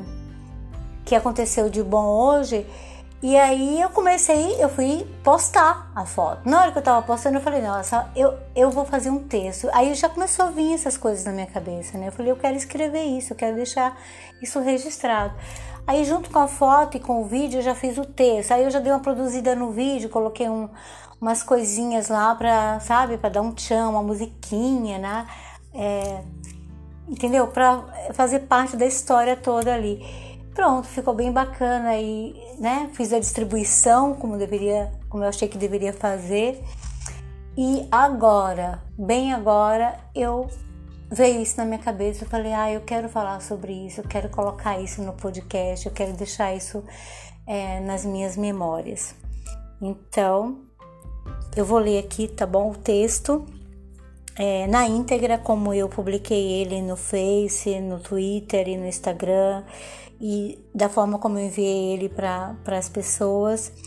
Então ele tá assim, eu escrevi assim: essa tia é daquele nível que todos nós da família colocamos literalmente no mais alto lugar, não de veneração ou de adoração, mas de respeito, de admiração, de confiança, de integridade, de solidariedade, de compaixão, de reconhecimento do quanto é importante ter alguém com esse peso na família, para o mundo. Tieliette foi aquela que ensinou a vida inteira e continua nos ensinando, que nos orienta. A mim sempre puxa as orelhas porque não me quer ver sofrendo, não me quer dependente, me quer sustentável, né? me quer é, plena. ela sempre foi presente na minha vida. Todo o tempo que eu tive fora daqui, que foi bastante tempo, sempre nós estivemos conectados. Isso foi a vida toda. Eu nunca me desconectei dela de jeito nenhum. E que mais? Já parei, que já me perdi. Então, eu também procurei colocar meus filhos também nessa história, dada a importância né, dela para mim. É, dos meus quatro filhos, dois é, um tem não muito contato porque mora no sul, mas está sempre em contato. É, e tem já uma história também com ela. Os outros dois não, porque já são mais vivem mais distante e é uma outra história também. Mas tem o Kimo, né? Que o Kimo é assim, ela adotou como neto. Ele não é o sobrinho segundo grau dela, ele é o neto dela, assim. Então, isso foi uma proposta dela quando eu cheguei. Foi uma. Aliás, uma proposta não. Eu digo proposta para não ficar uma coisa de imposição. Mas foi um pedido que ela me fez quando eu cheguei é, no Brasil com o Kimo, né? Com quatro meses, que eu fui direto para. Eu vim direto para Bahia, mas fui para Arraial da Ajuda. E morar com meu primo, que eu amo também o Chico, que é muito especial para mim, que é um primo irmão que eu amo, adoro ele, sou apaixonada, é, tenho o maior respeito, a maior admiração, meu amigão. E Chico é o filho mais velho de Juliette, dos três filhos que ela tem. Então eu fui morar com Chico em Real da Ajuda, porque na época ele morava lá, lógico. Então, a partir do momento que eu cheguei, ela começou a ir para lá. Ela sempre ia, ela sempre estava lá com a gente, sempre é, apoiando, sabe, emocionalmente, afetivamente, financeiramente também. Então, sempre que foi preciso, ela entrou ajudando. Então, ela é essa pessoa, ela tem essa importância, né? Daí dá para sentir. Então, é, que, é, então ela sempre foi presente, né? Meus filhos também estão presentes, né? Os outros dois mais afastados, mas é, dois dos quatro são bem próximos também. E como é que eu sempre vi Tieliette, né? Como um porto seguro, aquele porto que toda vez que eu desembarco, ela tá lá, sabe? Ela tá lá no cais, de braços abertos, com as mãos estendidas, literalmente, é para me para me proteger, para me cuidar, para me apoiar. É, me critica bastante também. Ela joga duro comigo mas eu sei que ela faz isso com, a, com as melhores das intenções. Eu sei disso. É... já tô emocionada, porque já chorei tanto hoje, vocês nem sabem. Chorei por causa do Júlio, chorei por causa dos meus colegas, chorei por causa da Naine, chorei por causa de um amigo meu. o Márcio Punk, que morreu fazem alguns dias só, morreu com um câncer, né? Foi o câncer quem matou ele. E um cara jovem, 43 anos, se eu não estiver enganada, 43, 46, não, 43, acho que era isso. Então, desculpa. Deixa eu continuar aqui o texto, retomar. Então é isso, é então para mim ela representa esse essa pessoa, né? De 89 anos, lúcida, forte, mas muito humana, muito doadora para a família, é uma matriarca mesmo, assim, aquela que pegou a família e disse: Eu vou cuidar dessa família. E, e eu lembro que eu escutei algumas vezes é, meus primos, né, um pouco enciumados, assim, eles diziam: Ah, é, enquanto os outros cuidam de suas famílias, minha mãe cuida dos parentes, né? E eu fiquei até magoada quando eu escutei isso uma vez, porque eu não sei, sabe? Eu nem sei, eu nem fui olhar o que, que é exatamente é, o que, que significa a palavra parente. Parente para mim é próximo, né? é alguém próximo de você. Então, talvez seja, na minha, no meu entendimento, parente seja é sinônimo de família, sabe? Porque eu me refiro aos meus é, familiares como parente. Ah, é, ela é minha parente. Significa que é uma pessoa muito próxima, é isso para mim, tem essa, esse significado. Mas é, eu senti que quando ele falou, quando eu escutei isso, não foi nesse sentido, foi assim: é parente. Não é família e também não é um estranho, é um parente. E como se fosse uma coisa menor, sabe? Então, assim, mas eu, eu entendi que na compreensão dele, ele queria que ela desse prioridade à família dela, que se resumia para ele a, ao marido e aos três filhos. E ela nunca foi assim. Ela sempre foi muito mais. A família dela sempre foi muito mais do que o marido e os três filhos. Então eu senti aí um pouquinho de ciúme no ar, para mim, né? Enfim, era como eu compreendia. Mas internamente eu dizia que bom que ela não é só marido e três filhos. Que bom que para ela a família não é só isso, que nós somos, que eu, sobrinha, sou a família dela, porque ela é minha família. Ela é, ela é fundamental para mim. E eu não suportaria que ela me visse como esse parente aí que foi colocado. Não o meu parente, mas o parente deles, entendeu? Então, porque porque ela não é assim. Ela é. Ela faz tudo pela família dela, não é só por mim, por qualquer um da família. Qualquer um da família. Minhas irmãs, é, é, minhas irmãs é, que são irmãs minhas de um outro casamento do meu pai, essas minhas irmãs, ela, bom, eu sou a filha mais velha, então eu tenho três irmãs de um segundo casamento. Meu pai teve vários casamentos, esse aí foi do segundo, eu fui do primeiro, né? E elas foram do segundo casamento. É, e essas minhas irmãs, elas são de feira. E essas minhas irmãs, elas têm assim. Elas são apaixonadas por Tia Liette, porque tia, se não fosse Tia Liette, elas talvez não tivessem inseridas na família mesmo. Porque Tia Liette foi a ponte, foi o elo que manteve elas é, dentro da família, entende? É, bom, isso é uma outra história. Mas é isso. Então, ela é muito importante para todos nós, de verdade. Então, ela é essa pessoa que tá ali, no meu caso, eu tô falando de mim agora, é essa, essa pessoa que todas as vezes que eu cheguei, né, desde que eu fui embora, todas as vezes que eu voltei para esse porto, ela tava no cais ali, sabe? Para me abraçar, para me receber, para me acolher, para me proteger, para me cuidar, para me ajudar. Enfim, ela estava ali para tudo, coisa que mãe faz pro filho, que quem ama faz pelo outro. Porque a gente tem essa essa mania, né? Esse vício que eu acho ruim de achar que só as mães podem fazer os, pelos filhos o que as mães fazem. É, é, só o amor de mãe é, pode e deve ser incondicional e eu não concordo com isso. Definitivamente eu não concordo com isso. Eu amo pessoas, pessoas que não têm um laço sanguíneo diretamente.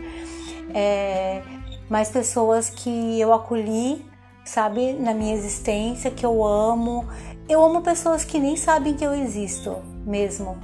E, e eu vejo o planeta todo, sabe, o universo, mas principalmente o planeta Terra, eu vejo como é a minha casa. Qualquer lugar no mundo é a minha casa, pode ser a minha casa. E todos os lugares onde eu tive, eu fiz desses lugares minha casa enquanto eu estive lá. E em alguns, esse momento foi tão forte que eu tenho vontade de voltar porque eu deixei, eu construí uma história nesses lugares. Então, eu tenho certeza que se eu voltar, eu retornar para qualquer um desses lugares, como tem alguns que eu retorno sempre, mas para outros que eu fui uma vez só e não tive a oportunidade de retornar, se eu tiver eu tenho certeza que vai ser um grande reencontro com o lugar, primeiramente, sabe? Até antes de que com as pessoas, porque eu tenho amor pelos lugares, eu tenho amor pelo, pelo planeta, eu tenho amor pelo universo, sabe? Pela minha existência e pela existência de todos que estão aqui. Então é assim que eu sinto, é assim que eu vejo. Não é à toa que, que eu me digo cidadã do mundo é difícil para mim quando alguém pergunta de onde que você é. Eu não sei dizer de onde que eu sou. Eu sou uma cidadã do mundo. Eu não pertenço a nenhum lugar e pertenço a todo lugar ao mesmo tempo. É, então é isso que eu terminei de. Deixa eu voltar para o que eu escrevi, né? Senão eu me perco, eu fico falando, falando. E eu termino dizendo, né? Te amo tanto, tia, que eu nem sei o que seria de mim sem a sua existência, né? É impensável para mim isso. Eu, da minha parte, só quero que a senhora tenha saúde, que não sofra e dure pelo menos até eu morrer.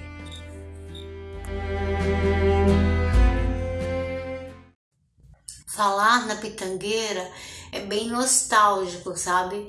Porque me traz é, várias memórias, né? Memórias bem alegres bem amorosas, bem afetivas, mas também hoje me traz tristeza porque ela foi assassinada, literalmente, né? Mataram a pitangueira. É, a história dela eu vou trazer aqui é por conta, é, eu agradeço a Tereza, uma amiga minha muito querida, que entrou em contato comigo dois dias atrás pelo WhatsApp, isso era tarde da noite, né? E as duas corujas ela entrou em contato comigo e disse: Cris, eu nem sabia que ela estava escutando, mas aí ela me declarou isso. Ela disse: Eu estou escutando o seu podcast, eu estou amando. É, gente, que bacana isso, muito obrigada. Eu dou risada, eu me emociono. É, eu curto a trilha sonora que você colocou lá, ficou muito legal. Eu tô achando muito bacana. Inclusive, eu quero compartilhar, eu posso compartilhar com outras pessoas. Eu digo, lógico, o podcast ele é um livro aberto, tá lá para qualquer pessoa escutar. E eu agradeço o seu interesse, agradeço você estar tá, é, ouvindo, né? E muito bom, muito bom mesmo, obrigada, né? Que bom, bacana saber isso. Mas ela entrou em contato comigo, não foi tanto para falar que estava escutando, foi para dizer que no momento é, do episódio que eu nomeei Permita-me Transbordar, é, eu conto várias histórias né, que aconteceram, coisas que eu quero falar, eu, eu faço leitura de poemas que eu gosto, é, canto, e vou lembrando de histórias assim mais recentes e vou contando nesse episódio. E aí ela disse: Eu tô no, no, no momento em que você fala da pitangueira mas eu queria que você falasse mais sobre, sobre isso, eu fiquei curiosa. Então eu vim nesse segmento falar, contar a história da pitangueira.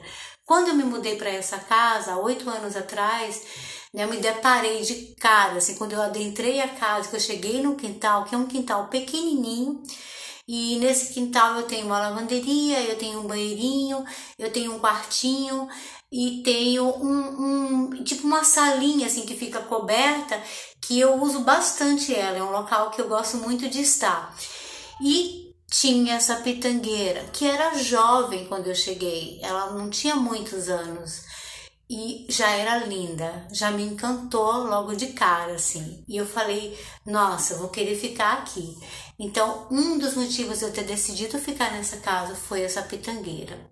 Porque o, o quintal ele é todo cimentado, coisa, gente, que eu acho um absurdo. Eu nunca faria isso numa casa minha, né? Cimentar. Eu nunca faria isso. No máximo, colocar um piso, colocar umas pedras assim num, numa parte onde é para caminhar, mais assim, porque no caso, né, quando chove e tal, aí fica ruim realmente de você transitar. Mas é, cimentar todo o quintal. Aliás, isso é um, é hábito das pessoas aqui em São Gonçalo, né? Que eu, eu percebi isso quando eu voltei para cá. Tem casas aí é, que são, tem um quintal maravilhoso, sabe? Com árvores, as pessoas cortam as árvores, as pessoas cimentam porque dizem que não querem que, que árvore suja, que dá trabalho, porque tem que varrer as folhas, que tem que catar, limpar os frutos que caem. Olha só que coisa, gente, impressionante isso, não dá nem para acreditar, sabe? Quando eu escuto isso assim, eu fico, eu fico, eu não acredito, sabe? É surreal isso daí para mim. É, enquanto que eu quero, eu, eu comprei um terreno é, lá em Santa Terezinha, é, isso já há alguns anos, né?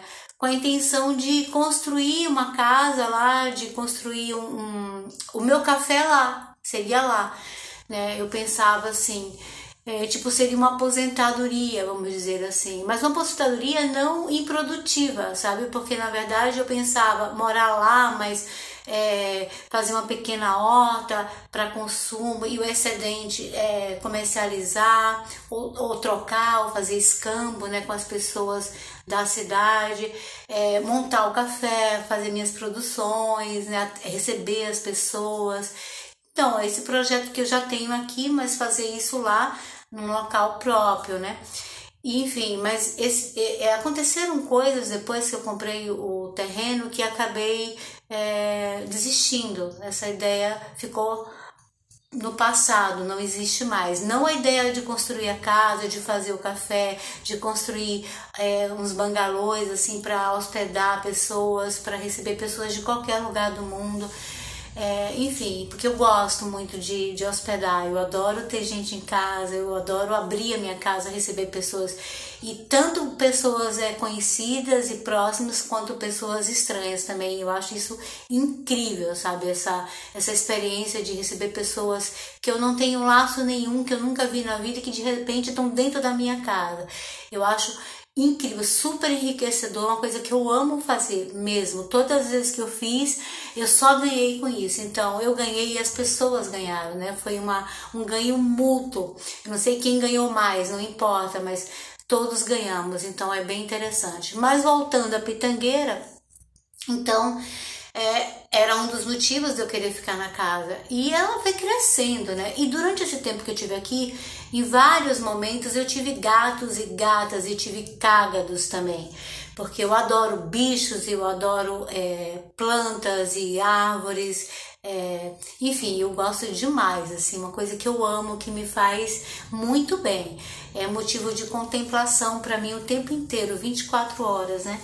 Então, bom, aí a pedra dela foi crescendo, né? E ela foi crescendo e nesse crescimento dela eu fui acompanhando. A gente foi se acompanhando. Eu abraçava, é, eu me deitava embaixo com, com rede, eu sentava no chão e ficava olhando as luzes, né? O jogo de imagens, de luzes que ela proporcionava, sabe? Através das sombras e, e da, e dos raios de luz que passava do sol, né, entre os galhos, é, e o vento, sabe? Nossa, o vento, a chuva, tudo isso, né? É, compunha várias situações, vários momentos riquíssimos para mim, assim, que ai, me dá muita saudade, me dá muita saudade. Aquela pitangueira, ela me deu muita coisa, muita coisa e me dói, sabe, que ela foi assassinada. Pois é. E minhas gatinhas adoravam. Aliás, todas as minhas gatinhas, elas, elas ganharam a liberdade, né, de certa forma, através da pitangueira, porque eu pegava todas pequenininhas, né, filhotinhas, filhotes, e criava e cuidava e em algum momento elas elas cresciam subindo ali, em algum momento elas acabavam indo para o mundo, né? Dali elas iam descobrir outras coisas. Eu não sei o que aconteceu com nenhum deles, né? Porque nunca mais vi, mas eles iam embora pela pitangueira, porque eles nunca saíram de casa. Eles circulavam por toda a casa, eles eram os donos da casa, né? No sofá, dormiam comigo na cama. Aliás, eu sinto muito falta. Eu acho que eu tô precisando de, um, de uma gata ou de um gato. Tô precisando disso. de um serzinho lindo desses aí, porque fazia muito bem para mim, para o Kimo e para as pessoas que, que vinham para cá ficar com a gente, que nos visitavam, as pessoas que frequentam café, assim. era encantador.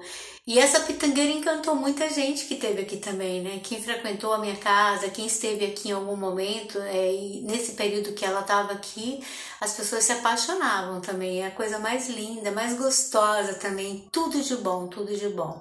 Mas enfim, né? O meu quintal ele dá é, é, de fundo com outro quintal que eu não conheço, eu nunca estive lá, porque a gente tem muro né? O muro é alto, mas é um quintal pequeno, eu fiquei sabendo também, né? E também todo cimentado.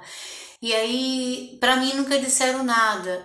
Eu nunca soube de nada, mas é, o dono da casa que eu moro, que é uma amiga, um querido, seu Roberto, gosto demais dele. A gente tem uma relação muito amigável, muito é, de, de, de parceria mesmo, né? Porque ele sabe o amor que eu tenho pela casa, o cuidado que eu tenho e, e tudo que eu faço pela casa, ele sabe, né? Então ele reconhece isso e é bem bacana.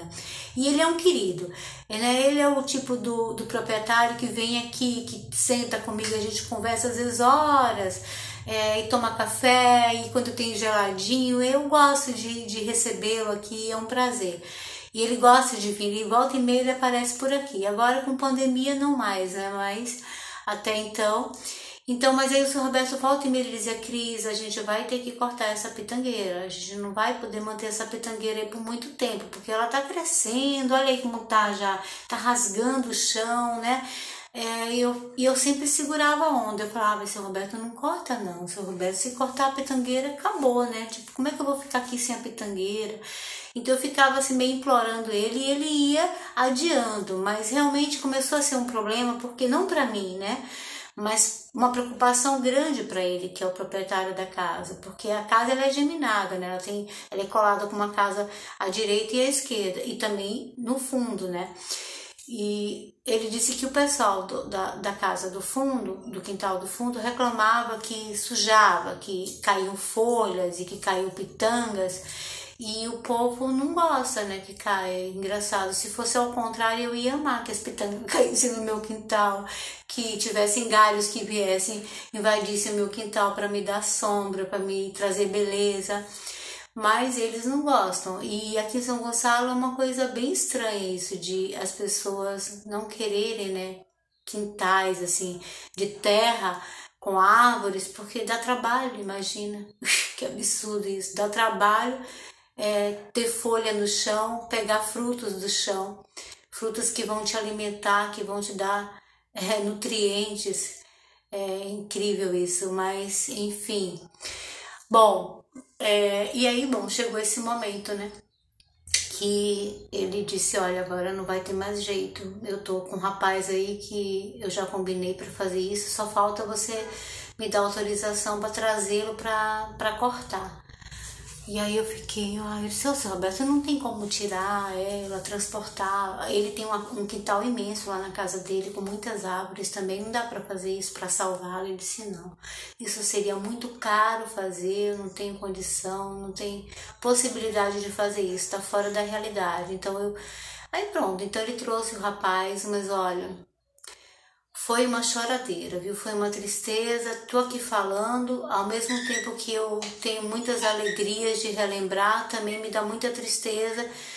É, porque todo dia eu me deparo com, com, com essa imagem, né? Da não presença dela ali. É outra coisa o quintal depois que ela, que ela morreu. Depois que ela foi assassinada, literalmente, porque cortaram o tronco dela bem embaixo, assim. E tá ali ainda a raiz, mas morta já, né? Também que além de cortar, ainda colocaram um negócio lá, betume, não sei o que, para poder ela não florescer mais. Então é isso, é essa história da pitangueira. E do lado da pitangueira eu coloquei uma ducha.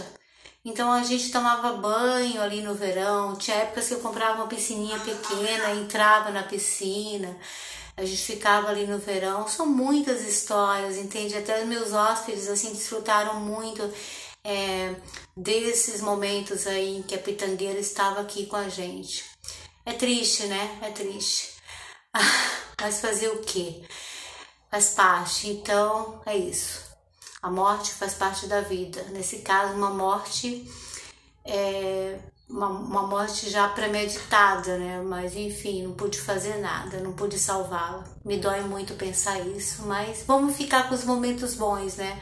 Com todas as lembranças e memórias muito bacanas. Foi muitos momentos de contemplação, de alegria, de prazer que ela me deu.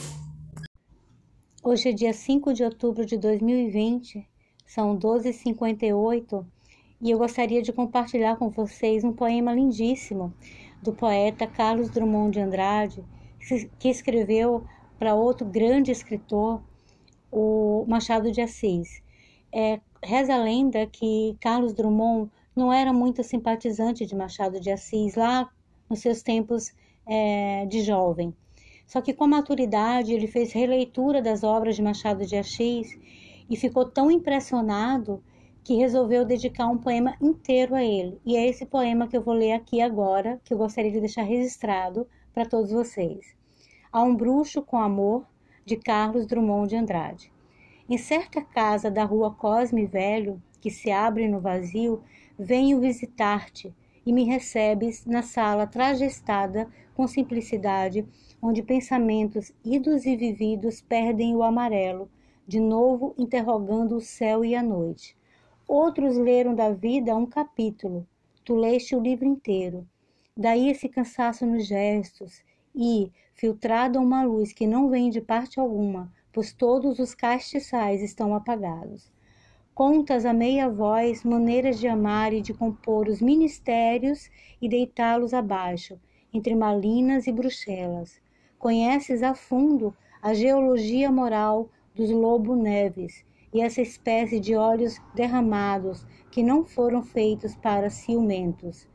E fica mirando o ratinho meio cadáver com a polida, minuciosa curiosidade de quem saboreia por tabela o prazer de Fortunato, vive secessionista amador. Olhas para a guerra, o murro, a facada, como para um simples quebra da monotonia universal, e tens no rosto antigo uma expressão a que não acho o nome certo, das sensações do mundo a mais sutil, volúpia do aborrecimento ou grande lascivo do nada? O vento que rola do silvestre leva ao diálogo e o mesmo som do relógio, lento, igual e seco, tal um pigarro que parece vir do tempo das Stoltes e do gabinete Paraná. Mostra que os homens morreram, a terra está nua deles. Contudo, em longe recanto, a ramagem começa a sussurrar alguma coisa que não se estende logo, aparece a canção das manhãs novas. Bem a distingo, ronda clara, é Flora, com olhos dotados de um mover particular, ente, mavioso e pensativo. Marcela a ri com a expressão cândida. E outra coisa, Virgília, cujos olhos dão a sensação singular de luz úmida, Mariana, que os tem redondos e namorados, e Sancha, de olhos intimativos, e os grandes, de Capitu, abertos como a vaga do mar lá fora, o mar que fala a mesma linguagem, obscura e nova de Dona Severina, e das chinelinhas de alcova de Conceição. A todas decifrastes íris e braços, e delas disseste a razão última e refolhada moça, flor mulher, flor canção de mulher nova. E ao pé dessa música dissimulas, ou insinuas, quem sabe, entre loucos, o turvo grunir dos porcos, troça concentrada e filosófica, entre loucos que riem de ser loucos, e os que vão à rua da misericórdia e não a encontram. O eflúvio da manhã, quem o pede ao crepúsculo da tarde? Uma presença, o clarineta, vai pé ante pé procurar o remédio, mas haverá remédio para existir se não existir? E, para os dias mais ásperos, além da cocaína moral dos bons livros? Que crime cometemos além de viver e porventura o de amar, não se sabe a quem mais amar.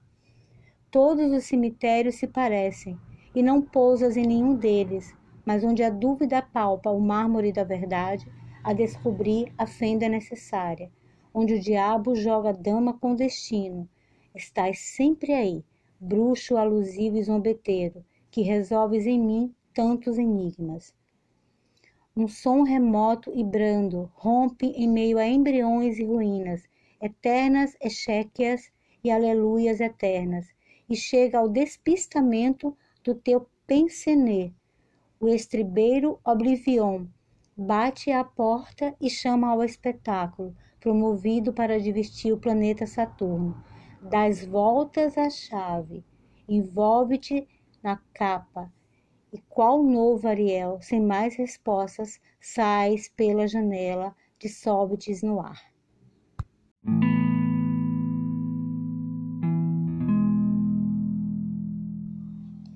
Segundo o escritor russo Liev Tolstói, todas as famílias felizes se parecem. Cada família infeliz é infeliz à sua própria maneira.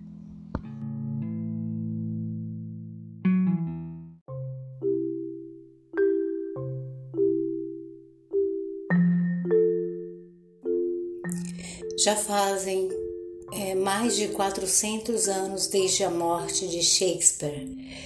E eu tenho pensado muito nas histórias de Shakespeare, nas poesias, enfim. E eu estava lendo aqui Macbeth, e aí ele escreve isso, eu gostaria de citar aqui. Ela teria de morrer mais cedo ou mais tarde, morta. Mais tarde haveria um tempo para essa palavra amanhã e amanhã e ainda outro amanhã arrastam-se nessa passada trivial do dia para a noite, da noite para o dia, até a última sílaba do registro dos tempos. E todos os nossos ontens não fizeram mais que iluminar para os tolos o caminho que leva ao pó da morte. Apaga-te, apaga-te chama breve. A vida não passa de uma sombra que caminha, um pobre ator que se pavoneia e se aflige sobre o palco. Faz isso por uma hora e, depois, não se escuta mais sua voz. É uma história contada por um idiota, cheia de som e fúria e vazia de significado.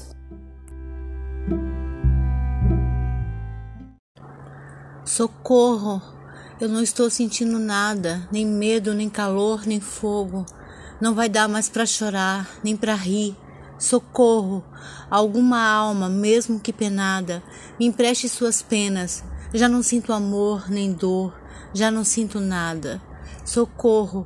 Alguém me dê um coração, que esse já não me bate nem apanha. Por favor, uma emoção pequena, qualquer coisa, qualquer coisa que se sinta. Tem tantos sentimentos, deve ter algum que sirva. Qualquer coisa que se sinta, tem tantos sentimentos, deve ter algum que sirva.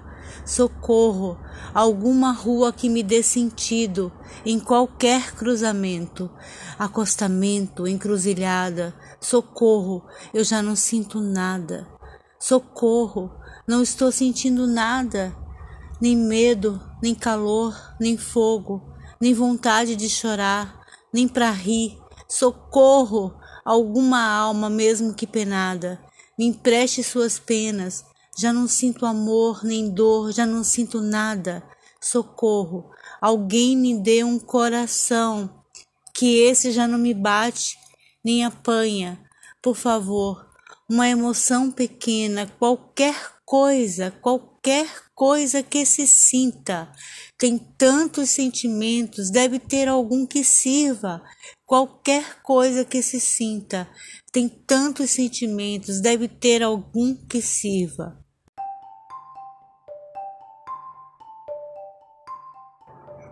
A impressão que eu tenho é de não ter envelhecido, embora eu esteja instalada na velhice. O tempo é irrealizável. Provisoriamente, o tempo parou para mim. Provisoriamente. Mas eu não ignoro as ameaças que o futuro encerra, como também não ignoro que é o meu passado que define a minha abertura para o futuro. O meu passado é a referência que me projeta e que eu devo ultrapassar. Portanto, ao meu passado eu devo o meu saber e a minha ignorância as minhas necessidades, as minhas relações, a minha cultura e o meu corpo. Que espaço o meu passado deixa para a minha liberdade hoje, não sou escrava dele. O que eu sempre quis foi comunicar da maneira mais direta o sabor da minha vida, unicamente o sabor da minha vida. Acho que eu consegui fazê-lo. Vivi num mundo de homens guardando em mim o melhor da minha feminilidade. Não desejei nem desejo nada mais do que viver sem tempos mortos. Simone de Beauvoir.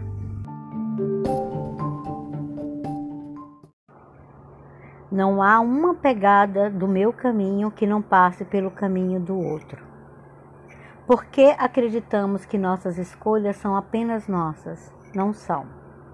Simone de Beauvoir.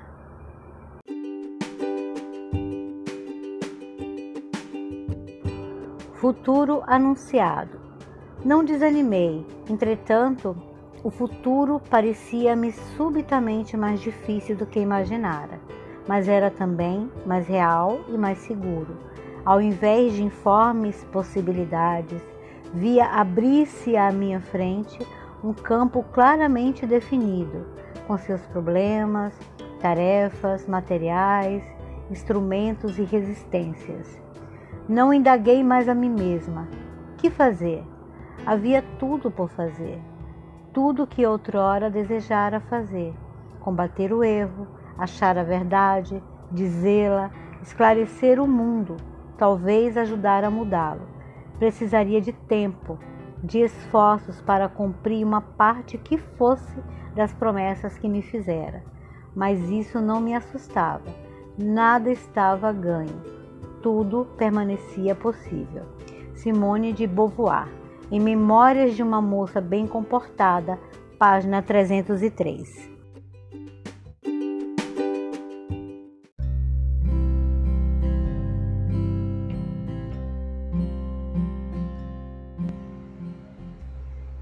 A partir de um dia qualquer, eu não estarei mais aqui, sob este sol de inverno, sob esta luz sedutora a tocar minha pele. A partir de um dia qualquer, eu não mais me moverei por estes espaços escondidos entre as coisas, por estes sutis abismos, para onde me guiei por minhas próprias mãos. E não me exultarei, não transbordarei como de costume haverá o dia em que o gosto na boca do café e do poema não mais encontrarão em mim um corpo onde deitar. E o som das matas, o vento nas folhas, o rio correndo, meu filho dizendo mãe, não mais perpassarão os meus ouvidos. As cidades, as pessoas, o trânsito lento, as festas, as festas de rua, os banhos de mar, continuarão sem mim.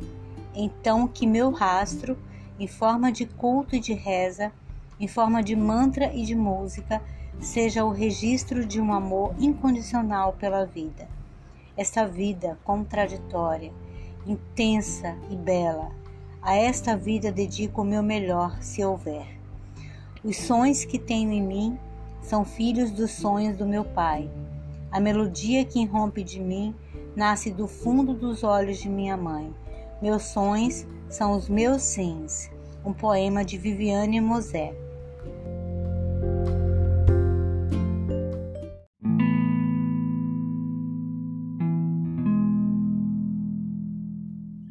Quanto tempo o coração leva para saber que o sinônimo de amar é sofrer?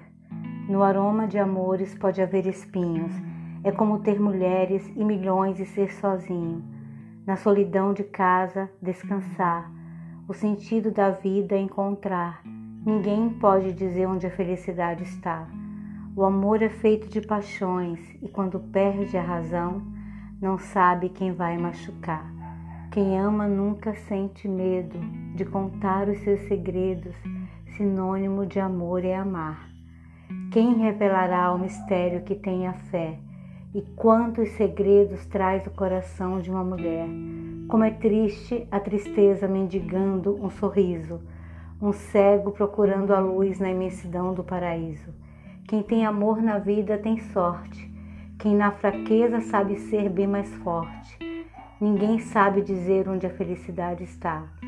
O amor é feito de paixões e quando perde a razão, não sabe quem vai machucar. Quem ama nunca sente medo de contar os seus segredos. Sinônimo de amor é amar. O amor é feito de paixões e quando perde a razão, não sabe quem vai machucar. Quem ama nunca sente medo de contar os seus segredos. Sinônimo de amor é amar.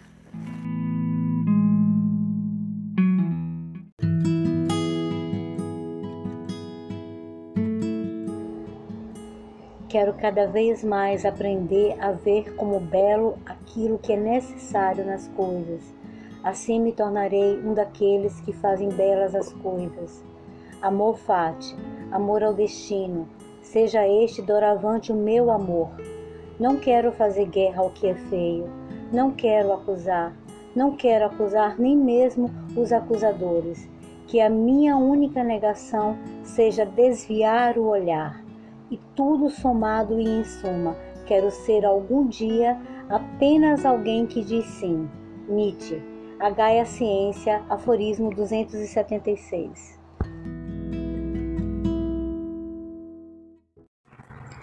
Tava todo mundo jantando e o namorado da minha prima começou a falar mal dos comunistas. Minha família começou a me olhar, tipo, fica quieto, Max, pelo amor de Deus, cala essa boca, se controla. Minha prima estava mais vermelha que Fidel Castro. Eu limpei a garganta. Virei para o cara e falei: Júlio, eu não entendo muito de política. O que é comunismo? Ele: é o que o PT queria implantar no Brasil, socialismo. Eu, mas o que é socialismo? Ele, coisa de esquerdista. Eu, esquerdista é petista? Ele, sim. Eu, então comunismo, PT, socialismo e esquerdismo é tudo a mesma coisa? Ele, é, tudo a mesma praga. Eu, que engraçado, eu achava que o socialismo científico fosse um processo de superação do capitalismo e expropriação dos meios de produção para conduzir o processo histórico da sociedade à abolição do Estado, tornando-a comunista. Tendo em vista que o termo esquerdista teve origem na Revolução Francesa, acho muito difícil fazer a conexão entre o governo social-democrata do Partido dos Trabalhadores com é, Robespierre, Lenin, Stalin ou Ho Chi Minh. Lula, por exemplo, não tem nada de Mao Tse-tung. Iglesias não tem nada de Trotsky. Mas você deve entender mais do que eu. O silêncio aflorou. Aí minha tia disse: Alguém aqui quer sorvete? Esse é um texto é, de Max Rezende, por Jaqueline Quiroga. O terreno firme onde sempre acreditamos pisar, a materialidade do mundo, a verdade, a realidade, hoje sabemos é água corrente, fluxo sobre o qual construímos imensas parafernálias discursivas e técnicas que desabam, mas quem disse que precisamos de chão firme para pisar? Talvez seja a hora de aprender a andar em cordas bambas, exercendo a vida por um fio. Do livro Nietzsche Hoje, de Viviane Moser, página 58.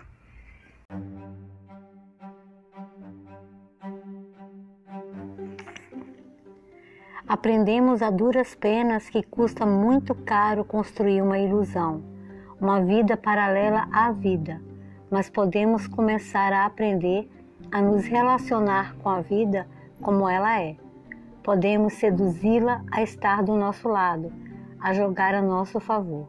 Dançar para Nietzsche é a grande metáfora de uma relação sedutora e harmônica com a vida. Se eu não posso controlar a vida, fazer com que me obedeça, posso ao menos tirá-la para dançar o que em última instância pode querer dizer conduzi-la ao mesmo tempo em que sou conduzida por ela.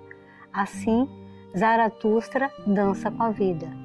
Se a minha virtude é virtude de dançarino, e se é meu alfa e ômega que tudo que é pesado se torne leve, todo o corpo dançarino e todo o espírito ave, e, na verdade, é esse o meu alfa e o meu ômega. Oh, como não deveria eu almejar a eternidade e o nupcial anel dos anéis, o anel do retorno? Pois eu te amo, ó eternidade. Dançar é estar e ao mesmo tempo não estar com os pés no chão. Dançar é alternar o chão e o ar, é andar como quem voa, mas é também saber pisar com firmeza o chão, tomando impulso para um salto cada vez mais alto. Esta complementação entre opostos, o peso da gravidade e a leveza do ar, a dureza da vida e a leveza da dança, aos poucos desfaz a fundamentação da razão metafísica, a oposição de valores, a negação. Não precisamos do ou que exclui, mas do e que agrega, alto e baixo, bonito e feio, certo e errado, bom e mal, bem e mal, alegria e tristeza, eu e você. Não precisamos opor para viver, podemos aprender a incluir. O maior desafio do século XXI é resgatar o valor da vida. A maior ação política é incentivar a vontade de viver. A vida não precisa estar vinculada a um projeto de felicidade. A experiência da vida em si mesma, o jogo da vida se basta. Nietzsche afirma em seu pensamento mais maduro a necessidade de reconciliar o homem com o corpo com a presença, com o tempo. Isso não significa negar sua virtualidade. Ao contrário, a vida humana é feita de sensação e memória. Somos seres complexos, precisamos do chão, do corpo, da presença, mas igualmente necessitamos dos relatos, das narrativas sobre a vida que exercitamos no pensamento, na memória individual, social e coletiva. Nietzsche hoje de Viviane Mosé.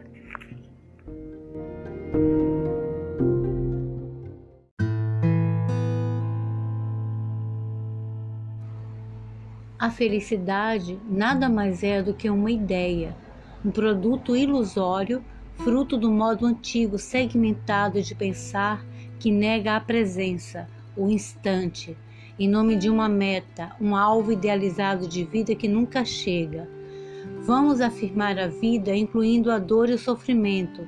É dessa transvaloração dos valores que Nietzsche nos fala em sua filosofia, dessa busca em fazer a leitura de si mesma, a civilização, buscando o autoconhecimento e vendo a vida de frente, nos fortalecendo diante de tudo que ela nos apresenta, porque o sofrimento é inevitável, mas pode nos fortalecer. Ninguém é responsável pelo ato de existir. Vamos nos livrar de ter que termos uma finalidade. Nós somos parte de um todo. Era em um ponto qualquer afastado do universo, que se expande no brilho de inumeráveis sistemas solares, houve uma vez uma estrela na qual animais inteligentes inventaram o conhecimento. Foi o minuto mais arrogante e mais enganoso da história universal, mas foi apenas um minuto.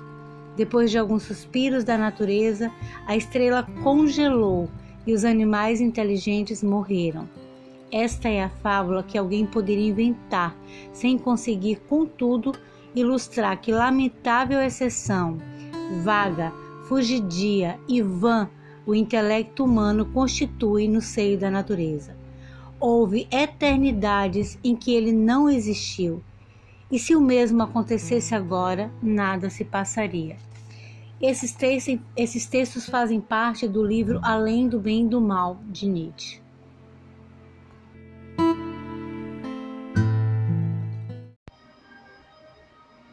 Em um ponto qualquer afastado do universo que se expande no brilho de inumeráveis sistemas solares, houve uma vez uma estrela na qual animais inteligentes inventaram conhecimento.